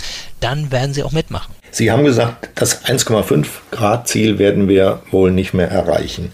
Vielleicht zwei, wenn wir uns anstrengen. Wie sähe denn die Welt aus, wenn sie sich um drei Grad erwärmt hat? Ja, wir sind ja im Moment auf Kurs 2,5 Grad, aber auch nur dann, wenn alle politischen Versprechungen eingehalten werden. Und das war ja in der Vergangenheit nicht so. Und ich fürchte, das wird vielleicht auch in der Zukunft nicht so sein. Das heißt, wir sind in der Tat vielleicht sogar auf dem Weg in eine 3 Grad Welt. Nun, wie genau sie aussehen wird, das weiß kein Mensch. Das weiß ich auch nicht. Das Erdsystem ist ja ein komplexes System und äh, das durchschaut man nicht in allen Einzelheiten.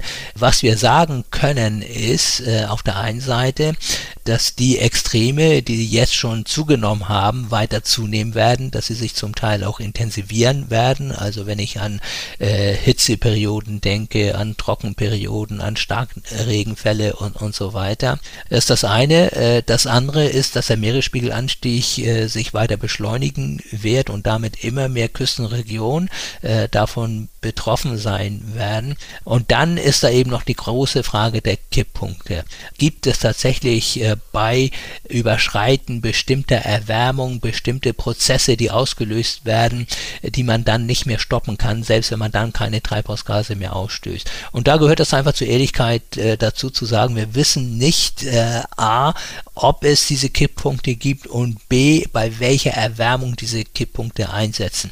Nun, das Pariser Klimaabkommen hat das in gewisser Weise aufgegriffen, hat deswegen gesagt, okay, wir glauben tatsächlich, dass Kipppunkte nicht überschritten werden, wenn man deutlich unter zwei Grad bleibt. Deswegen ist eben die Formulierung genau so in dem Pariser Klimaabkommen. Das äh, weiß, wie gesagt, kein Wissenschaftler der Welt weiß tatsächlich, ob es so ist, ob wir nicht vielleicht schon den einen oder anderen Kipppunkt äh, überschritten haben. Und ich vergleiche das immer, ja, mit, mit jemandem, der mit Höchstgeschwindigkeit im Nebel fährt und nicht weiß, ob da gleich ein Stauende kommt oder nicht, ja.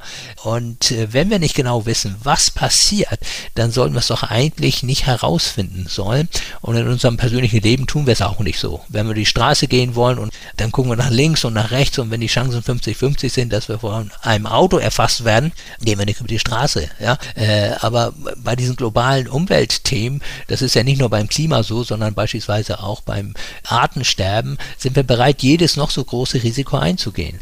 2 Grad, wenn wir uns anstrengen, sonst eher 2,5 bis 3 Grad. Das ist die düstere Prognose von Professor Mujib Latif für die Erderwärmung. Wer sich in das Thema aktuell und informativ einlesen möchte, dem empfehlen wir das aktuelle Buch von Professor Latif. Countdown, unsere Zeit läuft ab, was wir der Klimakatastrophe noch entgegensetzen können. Vielen Dank für das spannende Gespräch an Professor Mujib Latif.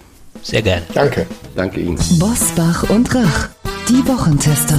Deutschlands Politik-Personality-Podcast können Sie auf vielen Wegen hören. Im Internet unter diewochentester.de und überall, wo es Podcasts gibt. Über Smart Speaker wie Alexa.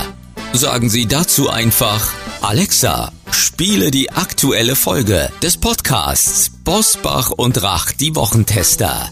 Das funktioniert auch mit der Radio-App TuneIn und über Apple Podcasts, Spotify, Amazon Music, Podimo, Audio Now und viele andere Podcast-Apps. Im Auto können Sie uns darüber auch mit Apple CarPlay und Android Auto hören. Und selbstverständlich hören Sie die Wochentester auch über die Nachrichten-App des RND. Kostenlos erhältlich in jedem App Store. Bosbach und Rach, die Wochentester. Jeden Freitag ab 7 Uhr. Wir freuen uns auf Sie. Fragen wir doch, fragen wir doch. Wolfgang Bosbach und Christian Rach sind die Wochentester. Tester, Tester. Long-Covid kann auch nach einem milden Verlauf von Covid-19 auftreten. Das ist ein Satz. Kommen darauf zurück. So die wissenschaftliche Analyse unseres nächsten Gastes, der gerade ein Buch über die Langzeitfolgen von Corona veröffentlicht hat. Und das in einer Zeit, in der Corona im Leben der Menschen immer weniger Bedeutung einnimmt, so dass sogar die Corona-Teilimpfpflicht für Beschäftigte im Gesundheitswesen vor dem Aussteht. Wie gefährlich sind die Langzeitfolgen und woran erkenne ich sie? Das fragen wir Professor Dr. Martin Korte, Neurobiologe am Helmholtz-Institut für Infektionsforschung in Braunschweig. Moin, Herr Korte. Ja, wunderschönen guten Morgen. Professor Korte, lassen Sie uns direkt auf den Punkt kommen, weil es viele Hörerinnen und Hörer interessiert. Welche Langzeitfolgen kann Corona haben? Ja, muss man zunächst mal sagen, wir reden hier über eine Infektion mit dem SARS-CoV-2-Virus. Die kann zu einem schweren, mittleren oder leichten Verlauf von Covid-19 führen. Das ist die Erkrankung, die akut auftritt nach einer Virusinfektion. Und unter Long-Covid versteht man die Symptome, die auftreten, häufig ein bis zwei Wochen, nachdem man die eigentliche akute Virusinfektion schon überstanden hat. Das kann auch nach einem milden Verlauf geschehen. Und ähm, ich würde sagen, würde dem auch ein bisschen widersprechen, was Sie in Eingangs gesagt haben. Wir haben nicht ganz die Corona-Pandemie hinter uns gelassen, weil wir alle merken, wie viele Menschen noch an den Arbeitsplätzen fehlen, wie viele Lehrer und Lehrerinnen in den Schulen fehlen. Und das sind nicht nur Menschen, die sich in Quarantäne befinden, sondern das sind Menschen, die krank sind. Das sind natürlich auch viele Atemwegserkrankungen, die gerade generell äh, verstärkt auftreten, aber es sind eben auch viele Arbeitnehmer, ähm, viele Familienmitglieder, Freunde, die hier betroffen sind, die eben von den Symptomen von Long-Covid betroffen sind. Das sind häufig nicht lebensgefährliche Symptome, sondern es sind Symptome, die das Konzentrations- und das Gedächtnisvermögen beeinträchtigen, die zu Kurzatmigkeit führen können, die aber auch schlimme Verläufe nehmen können, die dem Fatigue-Syndrom ähneln, wo man dann wirklich bettlägerig ist bin dreimal geimpft und hatte Ende Oktober Corona, eine Woche lang, mit den üblichen Symptomen. Und ich kann vor allem das bestätigen, was Sie ja auch äh, als Symptome schreiben, Nebel im Kopf. Das war für mich das Ungewöhnlichste. Das hatte ich noch nie erlebt in meinem Leben. Und heute noch fühle ich mich schwach. Heute noch habe ich den Eindruck, ich atme flach und ich habe ein merkwürdiges Gefühl im Kopf.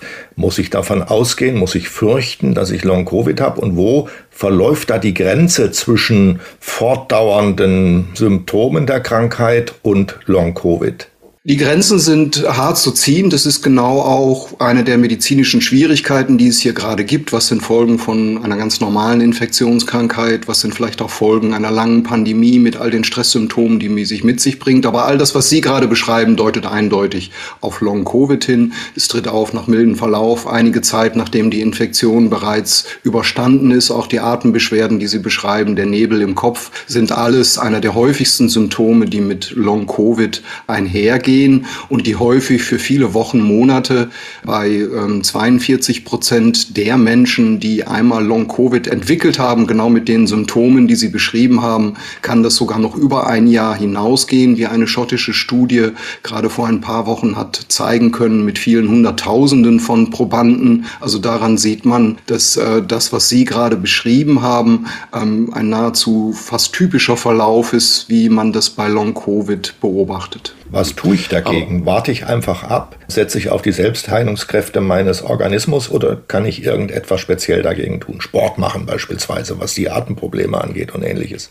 Das Erste, was man abchecken muss, und das wäre am besten mit dem Hausarzt zu machen, wäre zu schauen, kann man den Ursachen ein wenig auf den Grund gehen? Ist es eine Autoimmunreaktion oder ist es vielleicht ähm, eine verminderte Durchlässigkeit gerade kleiner Blutgefäße, die besonders das Gehirn versorgen? Ähm, wenn das der Fall ist, wenn man also hier sieht, dass es eine vermehrte Trompenbildung gibt, dass es im Blut typische Indikatoren für eine solche Reaktion des, der Blutgefäße und des Blutes gibt, dann kann der Arzt in Absprache mit Ihnen Blutverdünner geben. Das hilft besonders deswegen des, dem Gehirn, weil das Gehirn das Organ im Körper ist, was die meisten kleinen Gefäße hat. Das liegt daran, dass kein Neuron mehr als 40 Mikrometer, das ist eine Haardicke, von einem Blutgefäß entfernt liegt. Das Das heißt aber, dass das Gehirn von endlos vielen ganz kleinen Blutgefäßen durchzogen wird, die eben besonders darunter leiden, wenn hier Trompen auftreten. Und das Zweite, was leider passieren kann, ist, und das macht den SARS-CoV-2-Virus besonders zu vielen anderen Viren, dass er eben nicht nur die Lunge, den Nasenrachenraum befallen kann, sondern zum Beispiel eben auch die Zellen, die die kleinen Blutgefäße auskleiden. Das sind sogenannte Perizyten und die können dann kontrahieren und können die sowieso schon kleinen Gefäße noch enger machen, was dann eben den Blutdurchfluss ver, ähm, verringert. Das andere, was Sie beschrieben haben, hat mich aufhorchen lassen, weil da könnten Sie was tun. Sie haben gesagt, die Atmung ist flacher. Mhm. Die ist häufig flacher, weil man sich nach einer Infektion mit SARS-CoV-2 angewöhnt hat, nicht mehr ganz tief in den Bauchraum hineinzuatmen. Hier gibt es tatsächlich Atemübungen, die man machen kann, wo man sich gerade hinstellt und wirklich versucht, bewusst ein und auch bewusst wieder auszuatmen, sodass die Atmung äh, vom Zwerchfell richtig unten bis in den Bauchraum hineingeht. So kann man sich wieder angewöhnen, die Sauerstoffversorgung auf der einen Seite zu stabilisieren, das heißt die Sauerstoffaufnahme zu verbessern, aber man darf nicht vergessen, beim Ausatmen geht es auch darum, den richtigen CO2-Gehalt im Blut herzustellen. Jetzt denkt man immer, CO2 ist doch schlecht. CO2 ist in dem Fall gut, weil es den pH-Wert im Blut stabilisiert und beides kann zu einem Problem werden, wenn man zu flach atmet. Also hier gibt es tatsächlich Atemübungen, die man anwenden kann, die man auch nachlesen kann. Das ist eine Eigenwerbung auch in meinem Buch, aber auch in anderen Büchern gibt es hier nützliche Hinweise. Es sind auch zum Teil typische Yoga-Übungen, die einem hier weiterhelfen. Gerade was die Atemtechniken angehen, ist das was, wo man selber was tun kann. Und ich glaube, das ist auch wichtig. Man darf sich nicht ausgeliefert fühlen dieser Krankheit, äh, weder stigmatisiert, weil andere einen nicht ernst nehmen mit den Symptomen, noch darf man ähm, die, die Symptome so hinnehmen, ohne was dagegen tun zu wollen. Warum ich eben den Arztbesuch noch empfohlen habe, ist, es gilt abzuklären, ob man ein Fatigue-Syndrom hat. Das liegt jetzt bei Ihnen nicht vor, aber wenn das vorliegt, geht man anders vor, dann ist man wesentlich vorsichtiger, weil Menschen mit einem Fatigue-Syndrom müssen mit ihrem Energiehaushalt genau aufpassen. Die dürfen nicht zu früh anfangen, sich zu sehr zu belasten, weil sie dann jedes Mal wieder schwere Rückfälle erleiden. Also das gilt es quasi äh, mit einer Differentialdiagnostik abzuklären. Herr Professor Gorde, wir wollen ja nun auch keine Angst schüren. Nicht jeder, der an Covid-19 erkrankt ist oder war, bekommt Long-Covid. Zwei Fragen. Welches sind denn die wirklichen Symptome, woran ich das erkenne? Das könnte Long-Covid sein. Weil wenn ich mir vorstelle, dass alle, die jetzt an Covid-19 erkrankt waren, dann hinterher zum Arzt rennen, mit der Angst, an Long-Covid erkrankt zu sein, würde ja auch wiederum unsere Gesundheitssituation an, an Grenzen bringen. Und die zweite Frage, wer ist denn besonders gefährdet für Long-Covid? Erstmal zu Ihrer ersten Frage beziehungsweise zu Ihrem berechtigten Kommentar davor. Wie viele sind eigentlich betroffen? Zunächst mal muss man sagen, wer sich infiziert, der hat erstmal eine 90-prozentige Chance, nicht betroffen zu sein. Das bedeutet, nur höchstens jeder Zehnte äh, ist von Long-Covid betroffen. Äh, wenn man geimpft ist und ein Mann, ist die Chance sogar wahrscheinlich nur fünf Prozent, weil eine Impfung zwar leider nicht verhindert, dass man an Long-Covid erkrankt, aber das Risiko deutlich minimiert. Hinzu kommt noch, dass die Omikron-Variante hier weniger häufig zu Long-Covid führt als die vorherigen Virusvarianten. Also das ist erstmal die gute Nachricht, dass in den allermeisten Fällen man kein Long-Covid bekommt. Allerdings bei der Menge an Menschen, die sich infizieren, sind eben fünf bis zehn Prozent immer noch eine ganze Masse. Und die meisten Menschen, die sich hier infizieren, sind in dem Fall tatsächlich nicht infizieren, sondern die unter Long-Covid leiden, sind Frauen. Zwei Drittel aller Erkrankten sind also hier Frauen. Im Übrigen genauso wie auch bei anderen Autoimmunerkrankungen. Daran sieht man, dass Long-Covid nicht nur, aber in jedem Fall auch eine ähm, Komponente einer Autoimmunerkrankung hat.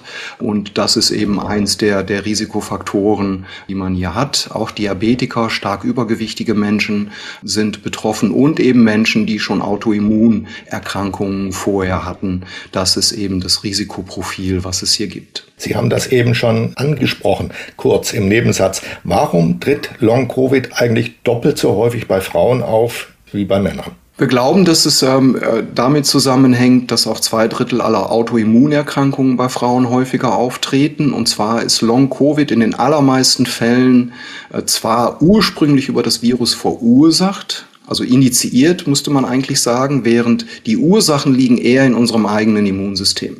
Unser Immunsystem überreagiert, wahrscheinlich vor allen Dingen im Gehirn, so dass es noch inflammatorische Prozesse, also entzündliche Prozesse im Gehirn gibt, wenn das, der Virus mehr oder weniger schon zum Großteil aus dem Körper verschwunden ist. Und das weibliche Immunsystem reagiert deutlich stärker als das der Männer. Was im Übrigen, was bei der akuten Covid-19-Erkrankung ist, ein Vorteil ist. Dadurch, dass das weibliche Immunsystem so schnell reagiert, äh, sind Frauen hier besser geschützt, während gerade ältere Männer, und das hat auch was damit zu tun, dass Testosteron äh, das Anwerfen des Immunsystems verzögert, hier spät reagieren und dann mit doppelter Kraft und sich dadurch schädigen. Aber dadurch, dass Frauen initial so stark oder stärker reagieren als Männer, ist eben auch die Gefahr gegeben, dass bei dieser Immunreaktion nicht nur ein Virus bekämpft wird, sondern auch im Körper sich bereits befindliche Antikörper gegen eigene Proteine, sogenannte Autoantikörper, mit vermehrt werden und dann eben auch körpereigene Strukturen angreifen können, was dann wiederum zu Entzündungsreaktionen führt. Und das ist besonders dann bedenklich, wenn diese Autoantikörper ins Gehirn gelangen und dort eben Proteine erkennen, die auf Nervenzellen oder auf Zellen sitzen, die Nervenzellen in ihrer Aktivität unterstützen und dann im Gehirn zu entzündlichen Reaktionen führen, was dann die Nervenzellen dazu bringt, ihren Energiehaushalt zu reduzieren und eben Energie zu sparen. Und das machen Nervenzellen, indem sie weniger aktiv sind und indem sie die synaptischen Kontakte, also die Kontaktstellen zwischen Nervenzellen zurückbauen, was dann eben unsere Lernfähigkeit, unsere Rechenkapazität, unser Konzentrationsvermögen beeinträchtigt.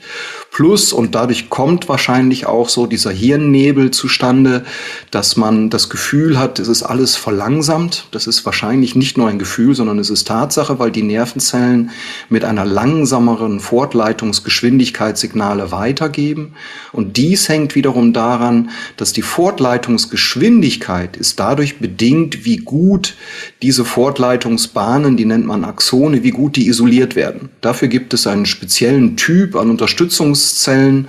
Das sind Gliazellen, die diese Axone umhüllen und auch die leiden unter den entzündlichen Prozessen. Zum Teil sterben die auch ab. Die Hüllen werden löchrig äh, sind weniger effektiv und dadurch nimmt die Leitungsgeschwindigkeit der Nervenzellen ab. Und das bedeutet eben auch, dass von der Wahrnehmung übers Denken bis zum Handeln alles verlangsamt wird. Wenn ich das Wort Long Covid so ein bisschen auseinandernehme, das heißt, lange Zeit äh, haben wir damit zu tun. Und wenn ich jetzt äh, sehe, dass wir seit zwei Jahren erst einen Impfstoff haben, der immer wieder jetzt angepasst wurde auf die verschiedenen Mutationen.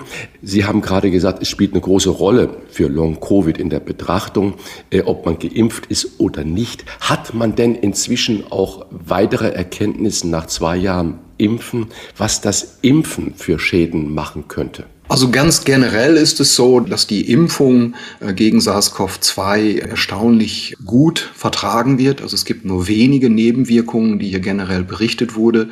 Äh, bei jungen Männern gibt es äh, zumindest für kurze Zeit entzündliche Prozesse am Herzen, die durch die Impfung ausgelöst werden können, die aber in den allermeisten Fällen nach wenigen Tagen wieder, ähm, wieder verschwinden. Was Long-Covid angeht, ist zumindest, äh, was die öffentliche Wahrnehmung angeht, bedenk bedenklich, dass in seltenen Fällen auch tatsächlich Long-Covid durch die Impfung ausgelöst werden kann. Man nennt das dann Post, Post-Vac, Covid statt Long-Covid. Ähm, das passiert nur in 0,01 Prozent der Fälle, also ist sehr, sehr selten. Wenn Sie das mit den 5 bis 10 Prozent vergleichen, ist das äh, ein Hundertstel, ein Tausendstel Mal so viel, so häufig. Aber trotzdem, man kann das nicht verneinen, dass auch nach einer Impfung Nebenwirkungen auftreten können, wie bei jedem anderen Medikament. Das gilt auch für Long-Covid, was eben auch nach einer Impfung auftreten kann. Und auch dann heißt es sowohl für die Betroffenen als auch für die Gesundheitsbehörden zu reagieren, damit aktiv umzugehen und genau auch diesen Menschen wie allen anderen, die unter Long-Covid leiden, zu, zu helfen. Man kann hier, so selten das auch ist, diese Nebenwirkungen nicht ignorieren, sondern man muss die behandeln, benennen äh, und muss auch im Aufklärungsgespräch äh, bei einer Impfung darauf hinweisen, was hier die möglichen Nebenwirkungen sind und mit welch niedriger Inzidenz die auftreten können. Aber nichtsdestotrotz äh, gibt es eben gerade was Long-Covid angeht, Hinweise darauf, dass auch das nach einer Impfung auftreten kann. Auch das wiederum hängt nicht mit dem Impfstoff selber direkt zusammen, sondern mit einer Reaktion des Immunsystems. Wenn man jetzt hier ein Mensch ist, der zu Autoimmunreaktionen neigt, ähm, dann kann eben auch durch die Impfung eine verdeckte äh, Autoimmunaktivität im Körper verstärkt werden und kann dann eben auch zu Long-Covid-Symptomen führen, die einen über Wochen, manchmal auch Monate beeinträchtigen können. Darf ich kurz nachfragen zu der Autoimmunsache? Menschen mit Morbus Crohn, Colitis ulcerosa, sind die denn besonders gefährdet für diese Long-Covid-Folgen? Ja, da benennen Sie genau eine der Gruppen, wo das relativ klar gezeigt ist, dass die besonders gefährdet sind, dass eben hier Autoimmunreaktionen verstärkt werden. Bei Morbus Crohn ähm, spielt wahrscheinlich auch noch eine Rolle, dass auch wenn das Virus aus dem Blutgefäßsystem entfernt wurde, aus, aus Lunge, Rachenraum, dass der Magen-Darm-Trakt ein Rückzugsgebiet für das Virus ist und die Immunzellen im Magen-Darm-Trakt, die es dort auch gibt, eben latent auf niedriger Sparflamme aktiviert. Aber das ist gerade für Menschen mit einer Crohn-Erkrankung natürlich eine, eine gefährliche Situation, die immer auch wieder zum Ausbruch der eigentlichen Krankheit führen kann, die Autoimmunreaktionen verstärken kann. Ähm, und das ist so eins, ja, ich sage immer, dieses Virus ist voller Gemeinheiten und das ist eben einer dieser gemeinen Nebeneffekte, die es beim SARS-CoV-2-Virus gibt. Ist es eigentlich richtig, mit Symptomen für Long-Covid zum Hausarzt zu gehen? Ich frage deshalb, weil ich es getan habe und nicht den Eindruck hatte, dass der Hausarzt überhaupt verstanden hat, weswegen ich gekommen bin. Also wir haben eine Lungenfunktionsprüfung vereinbart in 14 Tagen, aber sonst ist nichts passiert, dann war auch völlig ratlos. Sind Hausärzte damit nicht überfordert und wer sind die richtigen Mediziner? Es kommt auf die Hausärzte an, wo und wie die sich informiert haben. Ich, ich, muss zugeben, dass beim Schreiben meines Buches ich genau auch das Gesundheitswesen auch im Blick hatte, um eben hier auch Ärzte aufzuklären, Patienten ernst zu nehmen. Äh, Ärzte tun sich immer schwer, alleine auf die Symptombeschreibung der Patienten zu vertrauen. Dahinter steckt natürlich auch viel Berufserfahrung, weil die Beschreibungen häufig unpräzise sind, verschiedene Dinge und Umstände miteinander auch verwechseln. Dann wiederum müssen wir, glaube ich, lernen, dass der aufgeklärte Patient, der sich im Internet informiert hat, der Normalzustand ist, den wir ernster nehmen müssen. Und dann kommt es eben auf den Informationsgrad des Hausarztes an. Ich meine immer noch, dass es die erste Anlaufstelle sein sollte, aber man sollte sich auch aktiv informieren. Gibt es äh, Long-Covid-Sprechstunden? Gibt es Kliniken? Ähm, gibt es Ärzte, die sich auch darauf spezialisiert haben? Ich weise aber deswegen auf die Long-Covid-Kliniken und Sprechstunden hin, weil hier meist Ärzte-Teams zusammenarbeiten, weil wir eben gerade im deutschen, aber auch im europäischen Medizinberuf eine starke Spezialisierung auf einzelne Organe haben. Und das bringt einem meist bei Long-Covid nicht weiter, sondern man muss hier zwischen den Organen schauen, muss sich das Immunsystem anschauen, das Blut. Äh, man muss auch unter Umständen mit einem Neurologen zusammenarbeiten. Ähm, all das äh, können Ärzteteams viel, viel besser, so dass es eben neben dem Hausarzt auch gut ist, ähm, schon sehr frühzeitig zu versuchen, hier an einem der Anlaufstelle für Long-Covid-Patienten ähm, Gehör zu bekommen und auch Zeit und einen Termin. Hier muss man sich sicher sehr frühzeitig kümmern, weil äh, genau diese Stellen eben ganz stark ähm, überlaufen sind, ähm, so dass man eben da sich in die Terminschlange einreihen kann. Aber parallel würde ich immer auch zum Hausarzt gehen und tatsächlich abklären, ob vielleicht eine Vorerkrankung sich verstärkt hat. Das wäre Long Covid, aber da kann dann der Hausarzt möglicherweise, weil er die eigene Krankengeschichte sehr gut kennt, noch eher helfen als jemand, bei dem man ganz neu vorstellig wird und es spricht doch nichts dagegen, wie ich das andeute, dass man hier zweigleisig fährt und dann schaut, wo, wo kriege ich am schnellsten Hilfe und wo kriege ich vor allen Dingen kompetente Hilfe. Herr Professor Korte, da haben Sie vermutlich völlig recht und äh, so eine Sache angesprochen, die im realen Leben der Menschen wirklich ja überhand nimmt, nämlich man bekommt keinen Termin bei den entsprechend Fachärzten, die dann auch damit umgehen. Deswegen die Frage, ich bin immer jemand, der sich schwer tut mit der Selbsttherapie, aber welche Übungen oder welche Therapien kann ich denn selbst zu Hause machen? Ich mache seit sieben Jahren Yoga, das heißt Atemübung ist für mich in Fleisch und Blut übergegangen. Aber geben Sie mal bitte unseren Hörerinnen und Hörern Tipps, was man selbst tun kann, wenn man das Gefühl hat, man ist erkrankt an Long-Covid. Was kann ich tun, um die eigenen Abwehrkräfte darüber zu stärken, sei es Übungen oder Atmen und so weiter? Kommt auf die Symptome an. Ähm, also ich bleibe dabei, der Arztbesuch ist wichtig, mindestens eine Blutanalyse.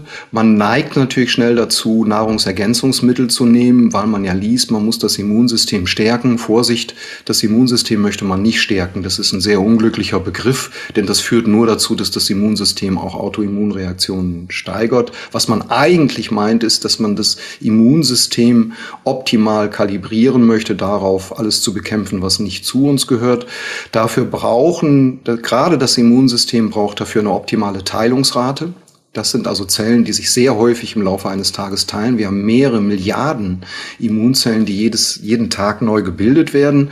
Dafür braucht man tatsächlich bestimmte Stoffe wie Zink, ähm, auch Vitamin D ist hier immunstimulierend. Ähm, man braucht auch noch andere Nahrungsergänzungssubstanzen. Wir sagen Mikronährstoffe.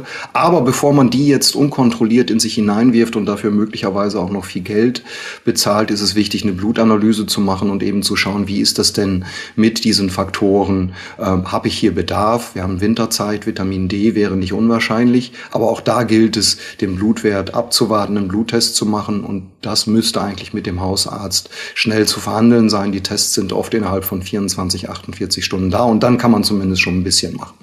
Bei anderen Symptomen nehmen wir zum Beispiel an, eine Reihe von Menschen berichten von Geruchsverlust. Da kann man tatsächlich ein bisschen was in Eigenübung machen. Das klingt jetzt ein bisschen ähm, nach einem Hausmittelrezept, aber ja, sehr, sehr gut evaluiert, das Riechen wieder üben. Sich vier, fünf Fläschchen abfüllen mit stark voneinander unterschiedenen öligen Geruchsstoffen, die man dann gut verschließt und einmal am Tag an allen Fläschchen riecht, mit dem Namen der Geruchsstoffe natürlich drauf. Das ist am Anfang frustrierend, weil man wenig riecht, ähm, aber es hat sich gezeigt, dass äh, durch dieses Training von verschiedenen Geruchsstoffen man auch schneller dazu das Geruchssystem bewegen kann, wieder die Gerüche wahrzunehmen. Ähm, oft hat das was damit zu tun, dass es im, im Nasenraum äh, oder auch im Rachenraum entzündliche Prozesse gab, die die äh, Riechnerven hier in Mitleidenschaft gezogen haben. Das ist also etwas, wo man die Regeneration und dann vor allen Dingen auch die richtige Neuverschaltung der dann entstehenden äh, Neurone und Nervenfasern, die da tatsächlich neu gebildet werden können, ein bisschen zu fördern, kann man hier ein differenziertes Geruchstraining machen. Menschen Menschen, die an Fatigue leiden, ähm, die können zumindest versuchen zu lernen, damit umzugehen, dass ihr Energietank auf einem deutlich niedrigeren Niveau ähm, ist, als das vor der Erkrankung war, ähm, die also Tagebuch führen, welche Tätigkeit sie wie anstrengt und dann immer im Voraus genau den Tag zu planen, wie viel kann ich mir vielleicht zumuten und hier ganz, ganz vorsichtig mit dem eigenen Energiehaushalt zu sein. Wenn man Atemnot hat oder sagt, sagen, wer sich noch schlapp fühlt. Sie haben die Atemtechniken angesprochen, aber auch hier kann man vorsichtig anfangen, wenn man kein Fatigue-Syndrom hat, die Spaziergänge zu verlängern. Auch hier ist wichtig, dass man nicht sein sportliches Niveau von vor der Erkrankung annimmt, sondern dass man von einem ganz neuen, niedrigeren Zustand ausgeht, vor allen Dingen auch um sich nicht zu frustrieren und jeden Tag die Ziele ein bisschen höher setzt. Denn indem man die Atmung zwingt, über leichte Anstrengungen auch etwas intensiver, etwas tiefer zu werden, ähm, ähm, kann es hier auch zu Trainingseffekten kommen, äh, die dann eben auch zur Neubildung von Blutgefäßen ähm, führen können. Auch das ist etwas, womit man die, ähm, ja, die Regeneration hier fördern kann. Und dann kann man über Spazieren gehen, wenn man merkt, das tut einem gut, kann man langsam anfangen, über Nordic Walking und Jogging wieder in etwas sportlicheren Modus zu kommen. Aber hier immer mit Augenmaß, äh, immer mit Pulskontrolle äh, und ähm, schauen, dass man hier geduldig mit sich umgeht. Wie hat man sich denn eigentlich vorzustellen, was mit dem Virus passiert, das einen befallen hatte. Ist das, wenn Covid-19 vorüber ist, also die Tests schlagen nicht mehr an, habe ich dann die Viren nicht mehr im Körper oder überwintern die dort und sind in der Lage, wieder aktiv zu werden? In den allermeisten Fällen hat man das SARS-CoV-2-Virus eliminiert. Ähm, es gibt Befunde bei Long-Covid, dass manchmal das Virus noch im Darm zu finden ist und dann eben über den Darm zu einer ständigen, niedrigen, inflammatorisch, aber leicht erhöhten Situation im Körper führen kann, die auch das Gehirn betreffen kann. Auch das Gehirn kann ein Rückzugsort für den Virus sein. Man muss aber sagen, man geht im Moment davon aus, dass neun von zehn Long-Covid-Fällen nicht durch einen Befall des Gehirns von dem SARS-CoV-2-Virus ähm, äh, verursacht werden, sondern eben andere Ursachen hat. Was eher wieder zum Vorschein kommen kann, weil Sie sagten, kann, kann sich da wieder was reaktivieren. Es gibt Viren in unserem Körper, zu denen gehören vor allen Dingen die Herpesviren, die, ich drücke es mal so aus, wie Sie es gesagt haben, in unserem Körper quasi für viele Jahre überwintern, eine niedrige Teilungsrate aufweisen, auch vom Immunsystem gut im Schach gehalten werden, aber noch im Körper vorhanden sind und die gerade nach einer SARS-CoV-2-Infektion wieder vermehrt exprimiert werden. Wir alle kennen das nach Stress, auch nach starker Sonneneinstrahlung an der Lippe, wie Herpesviren hier zu äh, Bläschen führen können. Es gibt hier einen anderen Herpesvirusstamm, das ist das Epstein-Barr-Virus, EBV abgekürzt, was das bekannte pfeifersche Drüsenfieber macht was nachdem diese Infektion, wo man dachte zumindest überstanden ist, kann dieser Virus für Jahre, Jahrzehnte im Körper noch vorhanden sein, ohne dass wir das bemerken und kann aber nach einer SARS-CoV-2-Infektion wieder vermehrt gebildet werden. Und das Unglückliche gerade am EBV-Virus ist, dass er ein hohes Risiko birgt, eine Autoimmunreaktion auszulösen, weil dieser Virus in seiner Virushülle ein Protein hat, was auch Proteinen ähnelt, die vor allen Dingen im Gehirn gebildet werden. Gelangt also das Virus oder oder eine Immunzelle mit dem Virus oder eine Immunzelle, die Antikörper gegen das Virus bildet äh, oder gegen dieses spezifische Protein bildet ins Gehirn, können hier diese Autoantikörper zu Autoantikörpern werden, die auf Nervenzellen und auf Gliazellen sich befindliche Proteine angreifen und dann im Gehirn zu einer, wir nennen das Neuroinflammation führt, also zu entzündlichen Prozessen im Gehirn. Und die allermeisten Long-Covid-Symptome sind assoziiert mit Gehirnsymptomen und haben wahrscheinlich etwas damit damit zu tun, dass es entzündliche Prozesse im Gehirn gibt und daran können eben auch exemplarisch habe ich EBV genannt, das Epstein-Barr-Virus. Hier sind auch noch andere Viren in Verdacht, ähm, die, ähm, nachdem sie lange im Körper überwintert haben, nach einer SARS-CoV-2-Infektion wieder vermehrt gebildet werden und dann eben das Risiko einer Autoimmunreaktion steigern. Lieber Herr Korte, gibt es denn heute schon belastbare Zahlen zu den Betroffenen, also Long-Covid-Kranken? Und wie viele sind es? Und wie viele jagen hier einem Hirngespinst nach? Manchmal bisher, bevor ich mich selber infiziert habe, hatte ich den Eindruck, dass vieles von dem, was ich gehört habe, von Menschen gekommen ist, die Zuflucht geradezu gesucht haben zu diesem Krankheitsbild. Das glaube ich in den allermeisten Fällen nicht. Wir haben die besten Daten aus Großbritannien, auch aus den USA, wo eben die Daten genauer erhoben werden als in Deutschland. Da ist es für 2021 bis mindestens Mitte 2022 so, dass ständig eine Million britische Bürger Long-Covid-Symptome gezeigt haben, die auch eindeutig sich unterschieden haben von, ich sag mal, Post-Pandemie-Symptomen von eben nicht infizierten ähm, ähm, britischen Bürgern. Ähm, und das bedeutet, das sind ständig äh, fünf bis zehn Prozent der Bevölkerung, die hier über Symptome klagen, die eben nachweislich vorher eine SARS SARS-CoV-2-Infektion haben.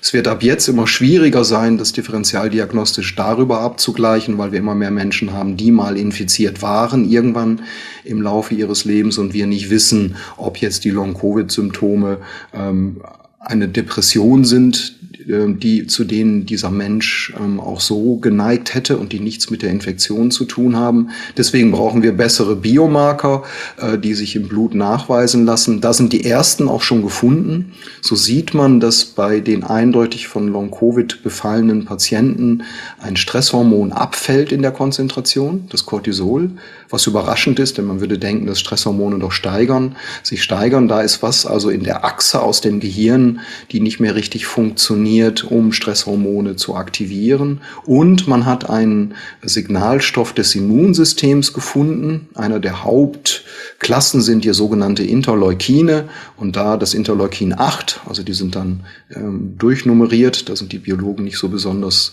äh, fantasiereich. Eins ist da eben das Interleukin 8 und das ist stark erhöht.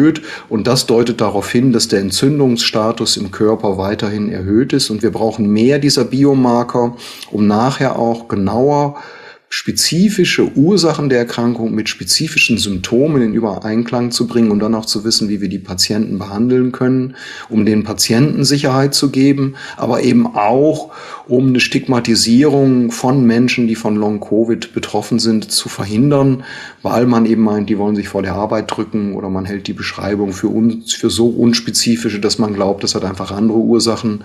Ähm, und dafür wäre es eben, und da sind wir auch in der Forschung dran, dass wir hier bessere Biomarker finden, die die Diagnostik verbessern und hoffentlich dann auch die Therapieansätze.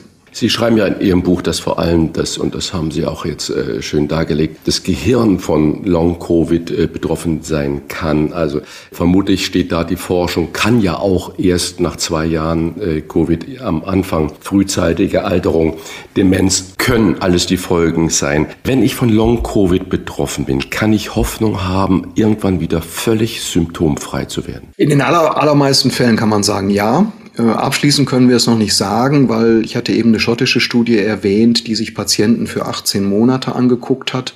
Und da war noch ein erheblicher Anteil derjenigen, die am Anfang Long-Covid hatte, immer noch mit Long-Covid-Symptomen versehen. Jetzt weiß man nicht, jetzt ist das nicht nach 18 Monaten sind die Symptome weg, sondern die Studie wurde da erstmal beendet, um die veröffentlichen zu können, zusammenzuschreiben und der Weltöffentlichkeit mitzuteilen. Die Patienten werden weiter beobachtet.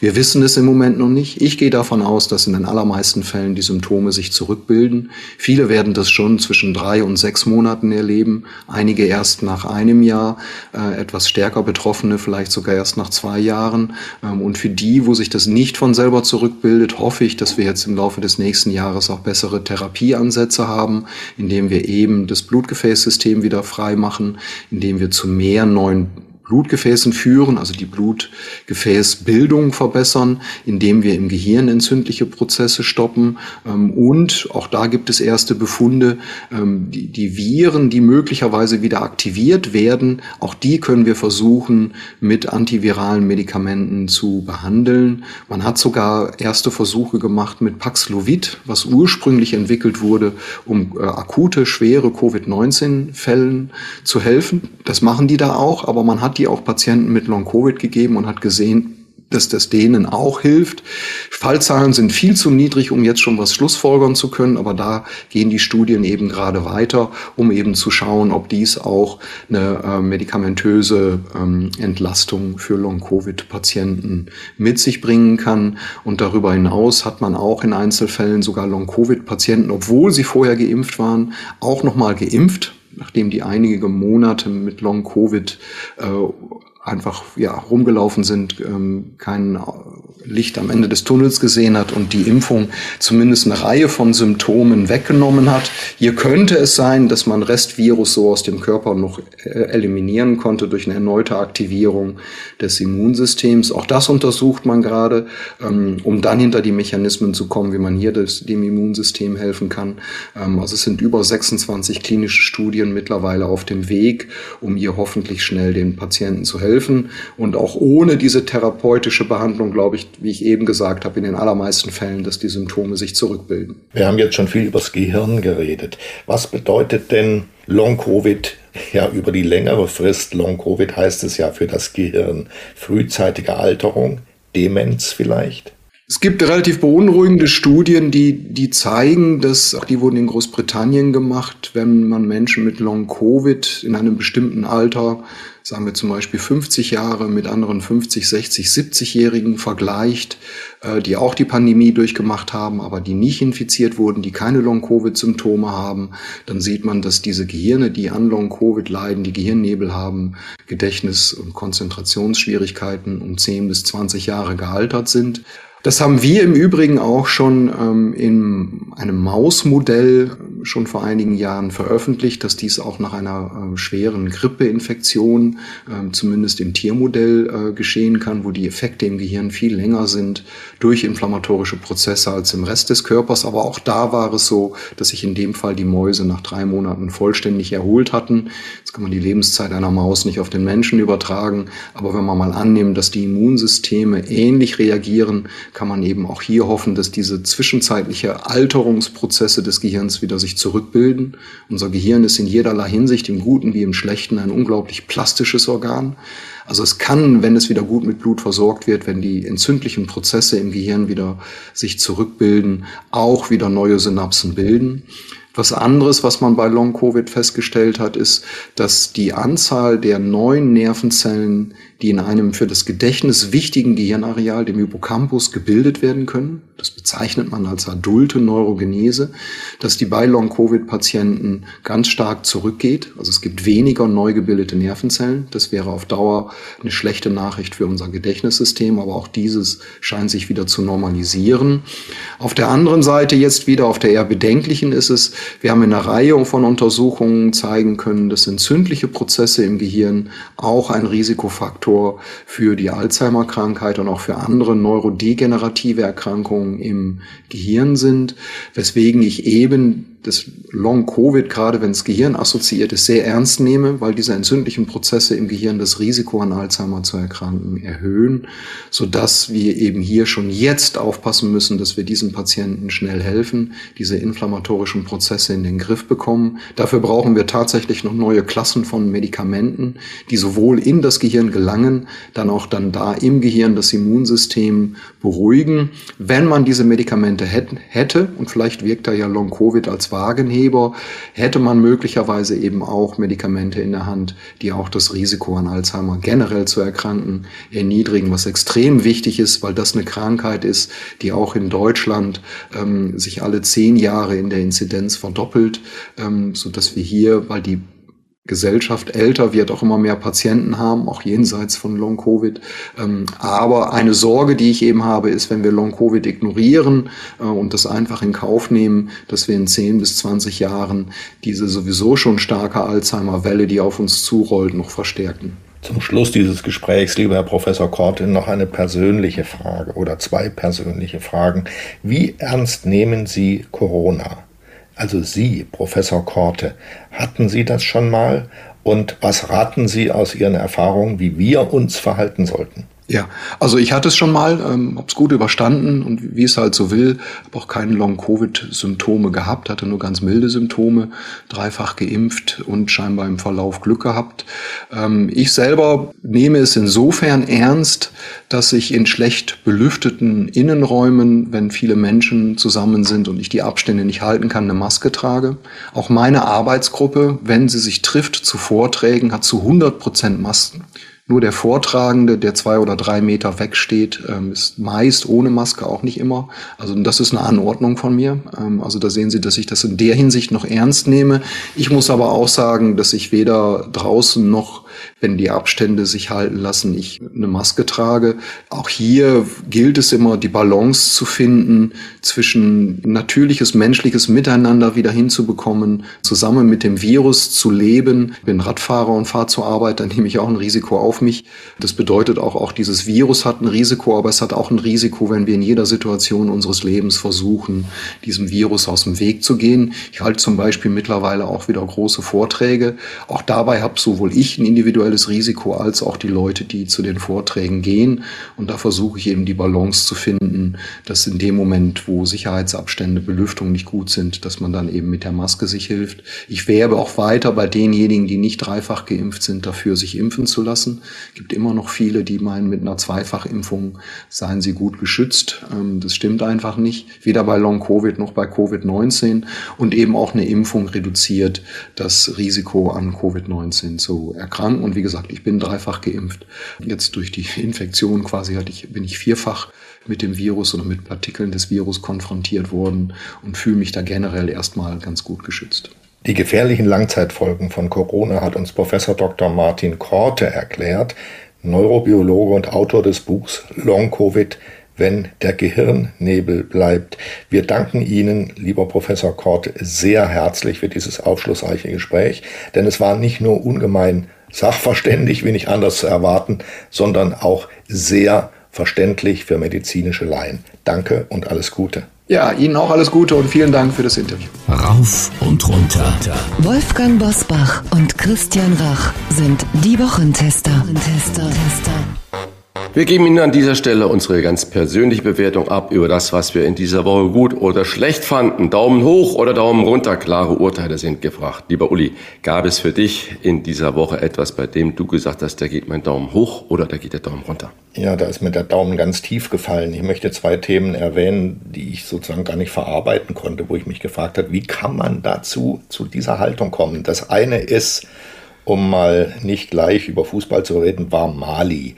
Die Bundeswehr ist nach Mali gegangen, damals, erinnere mich gut, als die französische Armee alleine nicht zurechtgekommen ist und um Hilfe gebeten hat. Da habe ich gedacht, na, was haben wir eigentlich in Mali zu suchen? Aber in diesem Fall ähm, wegen unserer Nähe zu den Franzosen. Jetzt sind die Franzosen schon lange abgezogen und die Bundeswehr ist noch in Mali und soll dort noch bleiben bis 2024. Also noch knapp anderthalb Jahre sind die dort, obwohl sie jetzt schon hören, dass sie dort eigentlich nicht mehr sein sollten.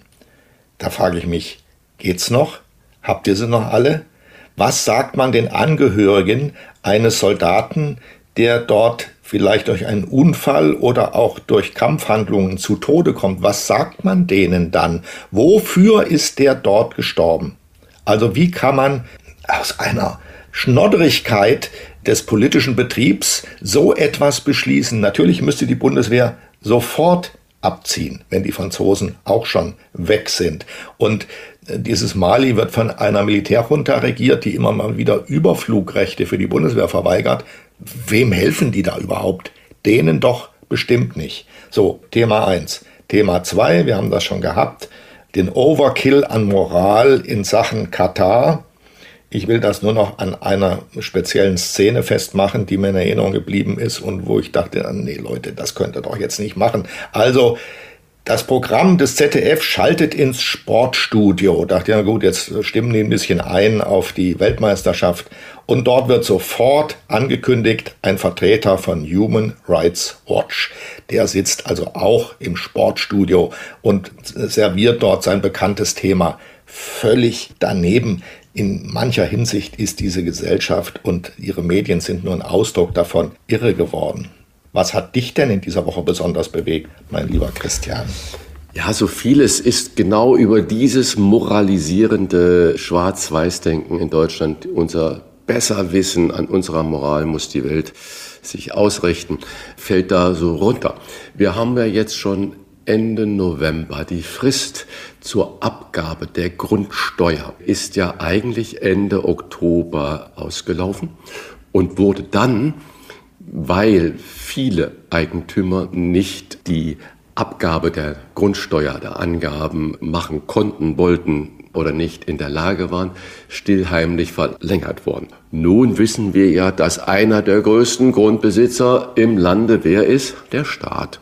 Und eine kleine Anfrage in Hamburg und so wird es in allen Landesparlamenten die Antwort ausfallen. Man hat nachgefragt, die Hamburger äh, zuständige Behörde, wie weit denn die Stadt selbst mit der Ausfüllen der Grundsteuer bis zum 31.12. war, ihre eigenen Grundstücke, Gebäude und so weiter und so fort. So Antwort, die Stadt selbst hat in fast 5000 Fällen die Abgabefrist nicht eingehalten. Bis Mittwoch, 31.10. sind, jetzt kommt das eigentlich, sind bis jetzt nur 300 Grundsteuererklärungen der Stadt abgegeben worden. Es ist so lachhaft. Da werden äh, die Bürger äh, gegängelt und vorgeführt und mit Strafen bedroht. Und der Staat selbst ist nicht in der Lage, die von ihm selbst gesetzten Fristen es lacht der ganze Erdball, muss es ich lacht sagen. Der ganze Erdball. Es ist also in dieselbe äh, Situation geht es hinein, wo ich sage, wir zeigen mit den Fingern immer auf die anderen. Und dann gibt es solche kleine Dinge, wo ich da sitze und äh, nicht mehr weiß. Da gibt es Hamburger Volkspark, wir wissen, da spielt der HSV. Das ist aber auch nicht nur das Stadion und die äh, Veranstaltungsarena, das ist auch ein ganz beliebter Jogging- und Fußgänger-Spazierweg. Äh, und da hat man gesagt, Mensch, das ist ja zu dunkel, da bauen wir Laternen hin und hat für 400.000 Euro eine Strecke von 800 Metern oder wie auch immer mit Laternen ausgestattet. Hat aber keine Stromleitungen hingelegt. Äh, ich mache keine Kunstpause, sondern da fehlen nur die Worte, Begründung. Naja, das ist ja äh, öffentliches Gebiet dann und Parklandschaft und da darf dann das Stromnetz Hamburg nicht bauen. Da gibt es Genehmigung vom Grünamt und eine Genehmigung vom Umweltamt. Also haben sie Laternen aufgebaut, aber keine Genehmigung bekommen, um die Stromleitungen zu legen. Also dafür Daumen runter abgeschafft mit einem wehleidigen Daumen hoch. Münzfernsprecher zählen jetzt der Vergangenheit. Sie gibt es noch ein paar Monate, aber nur mit einer Karte. Und dann verschwinden sie aus dem gesamten Stadtbild überhaupt.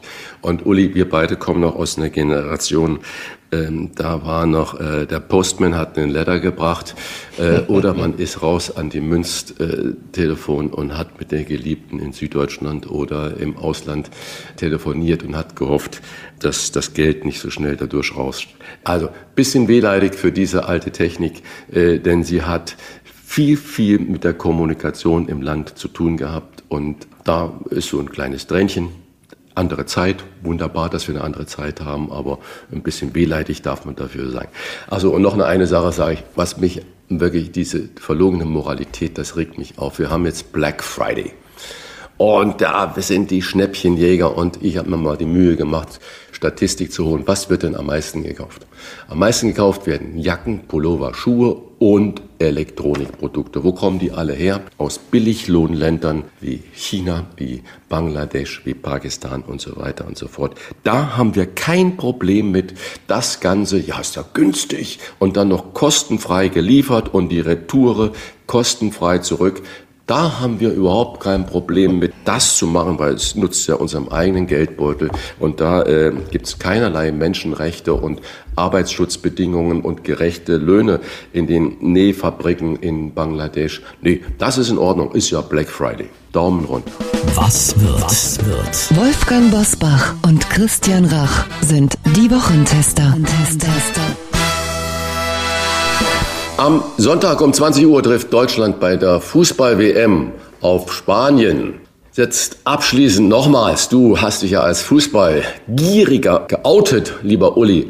Wird uns gegen Spanien gelingen, was gegen Japan nicht geklappt hat? Also ich will man jetzt mal entgegen dem Trend unserer bisherigen Diskussionen sagen, es ist ja das Besondere an Fußball, dass man da nichts berechnen kann. Da passieren ja die überraschendsten Sachen. Ja? Saudi-Arabien schlägt Argentinien. So, also man kann auch nicht von vornherein sagen, da haben die Deutschen keine Chance, weil halt die Spanier so toll mit 7 zu 0 begonnen haben. Das heißt gar nicht. Ja? Die können schon im nächsten Spiel ganz schwach sein, weil sie einen schwachen Tag haben oder weil irgendjemand in der Abwehr nicht funktioniert was wissen wir denn? Also das ist der Hoffnungsfaktor, den man im Fußball immer haben kann. Aber ich muss sagen, daran kann ich mich nicht richtig aufrichten. Nach dem ersten Spiel der Spanier fürchte ich, dass Deutschland an diesem Sonntag schon ausscheiden wird nach zwei verlorenen Spielen. Wir haben es wieder mal mit dem Problem zu tun, eine Nationalmannschaft ohne Köpfe und ohne Charakter mit einem mittelmäßigen Trainer, da ist halt nichts zu machen. So, lieber Christian, die SMS wird am Sonntag 30 Jahre alt. Wie oft nutzt du eigentlich Kurzmitteilungen und was stand in deiner letzten? Wenn ich mich recht entsinne, ging die letzte an deine Geliebte, oder? Dann wäre man ja schön blöde, vermutlich da eine SMS für zu nutzen. Ich habe hier mein Handy liegen, ich mache es mal gerade auf. Die letzte SMS ist eine Reservierungsbestätigung für nächste Woche in einem Restaurant. Das ist die letzte SMS. Und die anderen, die da kommen, sind eigentlich Nachrichten von Anrufen, die ich getätigt habe, wo dann der Angerufene, die Angerufene, wenn gerade sie nicht sprechen kann oder er nicht sprechen kann, antwortet, kann ich später anrufen. Das sind also die letzten vier sind solche Nachrichten. Das heißt also, dafür äh, ist SMS noch gut und ich bin jetzt ja ganz hier, ich blättere gerade und viele Nachrichten gibt es von der Telekom. Da steht drin, hallo, nutzen Sie doch den Infoservice. Das sind die SMS. So, jetzt habe ich mich nackig gemacht, lieber Uli. Am Mittwoch um 20.15 Uhr zeigt die ARD ein Biopic über die Frauenrechtlerin Alice Schwarzer. Die wird am kommenden Samstag 80 Jahre alt. Uli, du bist ihr doch bestimmt in deinem langen journalistischen Leben, deiner Laufbahn mal begegnet? Und äh, wenn ja, wie hast du denn Alice Schwarzer erlebt? Also, um das zunächst mal voranzustellen, das ist eine sehr verdienstvolle, starke, tapfere Kollegin, weil die natürlich für die Frauenrechte eine Menge getan hat. Aber da ja hier gefragt wird, wie ich ihr begegnet bin, das ist auch eine Frau, eine Kollegin mit starken autoritären Neigungen. Ich war in der Chefredaktion der Hamburger Wochenzeitung Die Woche, als wir ein Porträt von ihr veröffentlichen wollten und eine Kollegin zu ihr geschickt haben. Die kam dann zurück und sagte, die stellt aber die Bedingung, dass sie nicht nur die Zitate von sich selbst in dem Text freigeben möchte vor Veröffentlichung, die will den ganzen Text lesen mit Überschrift und Vorspann und allem drum und dran, um dann zu entscheiden, ob sie dieses Porträt freigibt oder nicht. Das hatte ich überhaupt noch nie gehört. Noch nie. Noch dazu von einer Kollegin, die nach meiner Erinnerung im Kölner Journalistenverband eine führende Funktion hatte.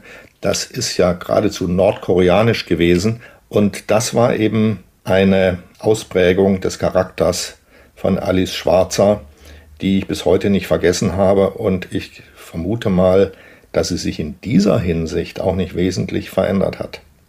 Naja, mit der Erfahrung von Alice Schwarzer, ich kann das nur verstehen, nur mal einen kleinen Kommentar dazu, dass man gerade als Journalist da vorsichtig ist und vermutlich gibt es keine äh, autoritäreren Rudelführer als Chefredakteure. Ähm, das nur mal so. Und äh, mit Überschriften kann man alles kaputt machen, auch wenn man den Inhalt und die Zitate vorher freigegeben hat. Also diese Sorge von Alice Schwarzer, die sie scheinbar vor Jahren schon erkannt hat, die kann ich sehr gut verstehen. Ja, aber das ist Banking, dann kein Porträt mehr, das ist doch ein bestellter Text. Das geht doch nicht, das gibt es überhaupt nicht. Der ja, Unsicherheit das, das, muss ich verstehe, leben. Dann ich kann verstehe man, beide Seiten. Ich verstehe beide muss man Seiten. Sich, nee, nee, da muss man sich überlegen, mit wem man redet und mit welchem Presseorgan. Aber jetzt mal zurück zu deiner ja. Cybersicherheit. Am Mittwoch ist der internationale Tag der Cybersicherheit. Wie viel Sorge hast du vor den Gefahren im Internet, lieber Christian? Bist du Online-Banker? Shoppst du online? Ist du vielleicht auch online? Also Online-Banking, es geht ja gar nicht mehr ohne. Das heißt also, da muss man gucken, dass man da wirklich seine Sicherheitsmechanismen eingebaut hat und das nicht leichtfertig irgendwo macht. Das heißt, ja, Online-Banking, ja. Shoppen online dreimal im Jahr, glaube ich. Ähm, ich sage mal auch warum. Es gab immer einen Laden wie Staples die sind pleite gegangen. Staples Büroausstatter mit Papieren, Druckerpatronen und so weiter und so fort. Ich kenne weit und breit kaum noch einen Anbieter, wo ich das selbst kaufen kann, in meine Fahrradtasche stecken kann und mit nach Hause oder ins Büro nehme. Das heißt also, ich versuche ein oder zweimal im Jahr Büroartikel, muss ich leider online kaufen. Ansonsten bin ich kein großer Online-Käufer. Käufer, weil ich habe es ja auch vorhin schon mal gesagt, mir geht dieses Verlogene ein bisschen auf den Zeiger. Wir äh, sind alle entsetzt über das Sterben der Innenstädte. Das sind viele politische Fehler, bin ich völlig d'accord. Das hat nicht nur was mit Online-Service und Amazon und so weiter zu tun, aber ich versuche auch wirklich mein Geld in den kleinen Läden auszugeben und ich genieße es, das Gespräch zu führen in der kleinen Buchhandlung über ein Buch. Ich genieße es im Schuhgeschäft, Schuhe anzuprobieren und äh, mich beraten zu lassen und zahle dafür auch gerne dann diese Service-Fee, die da noch drauf kommt. Also ich mache mir Sorgen um Cybersicherheit immer. Wir sehen das überall. Das Europaparlament wurde angegriffen jetzt in der zurückliegenden Woche und es wird noch viel, viel mehr passieren wenn das erste Mal gesamte Stromnetze lahmgelegt werden und nicht nur die Deutsche Bahn mit durchtrennten Kabeln. Da wird noch einiges auf uns zukommen, ja, und wir müssen, glaube ich, enorm viel investieren in Cybersicherheit. Nicht nur jeder privat für sich, sondern auch die öffentlichen äh, Strukturen müssen gesichert werden. Die nächste Woche haben wir einen weiteren 80. Geburtstag. Nicht nur Alice Schwarzer wird 80, sondern auch Mr. Tagesthemen oder auch Mr. Frankreich himself, Ulrich Wickert, feiert seinen 80. Geburtstag. Uli, haben die Tagesthemen heute noch so viel Profil wie zum Beispiel zu Wickerts Zeiten? Seine Verabschiedung in eine geruhsame Nacht können sich vermutlich viele unserer Hörerinnen und Hörer noch genauso gut erinnern wie an Wickerts Selbstversuch, den Place de la Concorde in Paris zu Fuß zu überqueren solche alten Schlachtrösser wie Tagesschau und Tagesthemen oder heute Journal, haben die noch dieses Gewicht wie damals? Ja, lieber Christian, auf deine Frage die klare Antwort, nein. Die Tagesthemen sind dramatisch verfallen und es gelingt den öffentlich-rechtlichen Fernsehsendern auch nur noch mit größter Anstrengung da Moderatoren zu beschäftigen, die ein bisschen Aufmerksamkeit finden und bündeln bei den Nachrichtensendungen. Aber längst nicht mehr so wie früher. Das Besondere an Uli Wickert war doch, dass der wie der kluge Onkel, der die ganze Welt versteht, die Zuschauer quasi an der Hand nimmt und durch die Nachrichten des Tages führt, oftmals ganz schreckliche Nachrichten, aber dann auch wieder ein bisschen Mut gibt und aufbaut und sagt, Leute, ich wünsche euch ein schönes Wochenende. Alles wird gut am Ende. Das ist eben eine Fähigkeit, die auch in der Persönlichkeit liegt. Und solche Persönlichkeiten werden nicht gebacken. Die sind dann halt irgendwann nicht mehr im Dienst und man muss sehen, dass man sich durchhangelt.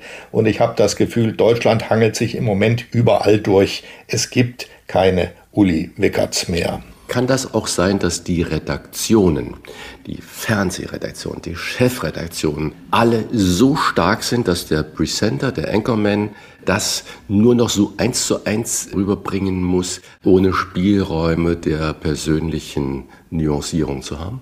Ich glaube nicht. Ich, mein Eindruck ist eben, dass die Redaktionen eher schwächer geworden sind. Von den Chefredaktionen möchte ich mir kein Urteil machen. Die kenne ich nicht persönlich, kann ich nicht beurteilen. Aber die Moderatoren früher, die Presenter, wie du sagst, die waren eben so stark, die haben sich ihren Spielraum selbst genommen. Die haben gesagt, was sie denken und die haben sich auch ihre Moderationen selbst geschrieben und die haben spontan formuliert und die haben mit den Zuschauern gelebt. Also man hat ja immer gemerkt, wenn man Uli Wickert gesehen hat, der fühlt heute ungefähr so, wie du auch fühlst. Der sieht diese Nachricht genau so, wie du sie auch instinktiv aufgefasst hast. Und das ist eine ganz wichtige Sache. Also solche Menschen, die solche wichtigen zentralen Nachrichten moderieren, müssen etwas mehr haben als andere Menschen. Die müssen eine besondere Fähigkeit haben, eine Ausstrahlung, um die Menschen zu faszinieren. Und ich wiederhole mich, backen kann man die nicht. Die muss es geben und dann müssen die Sender in der Lage sein, die zu erkennen und aufzubauen. Es gibt ja ein paar ganz gute. Ich will es jetzt nicht dramatisch zeichnen. Also mir gefallen ein paar ganz gut, aber in den Tagesthemen hm, gefällt mir gar niemand mehr. Das waren die Wochentester mit ganz wichtigen und tollen Interviews heute und das Ganze mit Unterstützung vom Kölner Stadtanzeiger und dem Redaktionsnetzwerk Deutschland. Wenn Sie Kritik, Lob oder einfach nur eine Anregung für unseren Podcast haben, schreiben Sie uns auf unserer Internet- und auf unserer Facebook-Seite. Fragen gerne per Mail an kontakt@diewochentester.de und die Wochentester schreiben wir zusammen. Wenn Sie uns auf einer der Podcast-Plattformen abonnieren und liken, freuen wir uns ganz besonders. Danke für Ihre Zeit und fürs Zuhören. Wir wünschen Ihnen eine gute Woche und möchten Sie kurz vor Schluss noch auf eine Neuerung aufmerksam machen. Denn für alle, die es eilig haben, bieten wir einen besonderen Service. Hören Sie die Wochentester kompakt bereits am Donnerstagabend ab 22 Uhr. Dort erfahren Sie in 30 Minuten das Wichtigste aus der aktuellen Folge. Das ist unser persönliches News-Update für Ihre Nacht. Ausführlich hören Sie dann alle Interviews wie gewohnt am Freitag um 7 Uhr. Hier nochmal zum Merken die neuen Zeiten. Donnerstag um 22 Uhr die Wochentester kompakt in 30 Minuten und Freitag um 7 wie gewohnt die neue ausführliche Folge. Was war? Was wird? Wolfgang Bosbach und Christian Rach sind die Wochentester. Ein maßgenau Podcast. Powered bei Redaktionsnetzwerk Deutschland und Kölner Stadtanzeiger.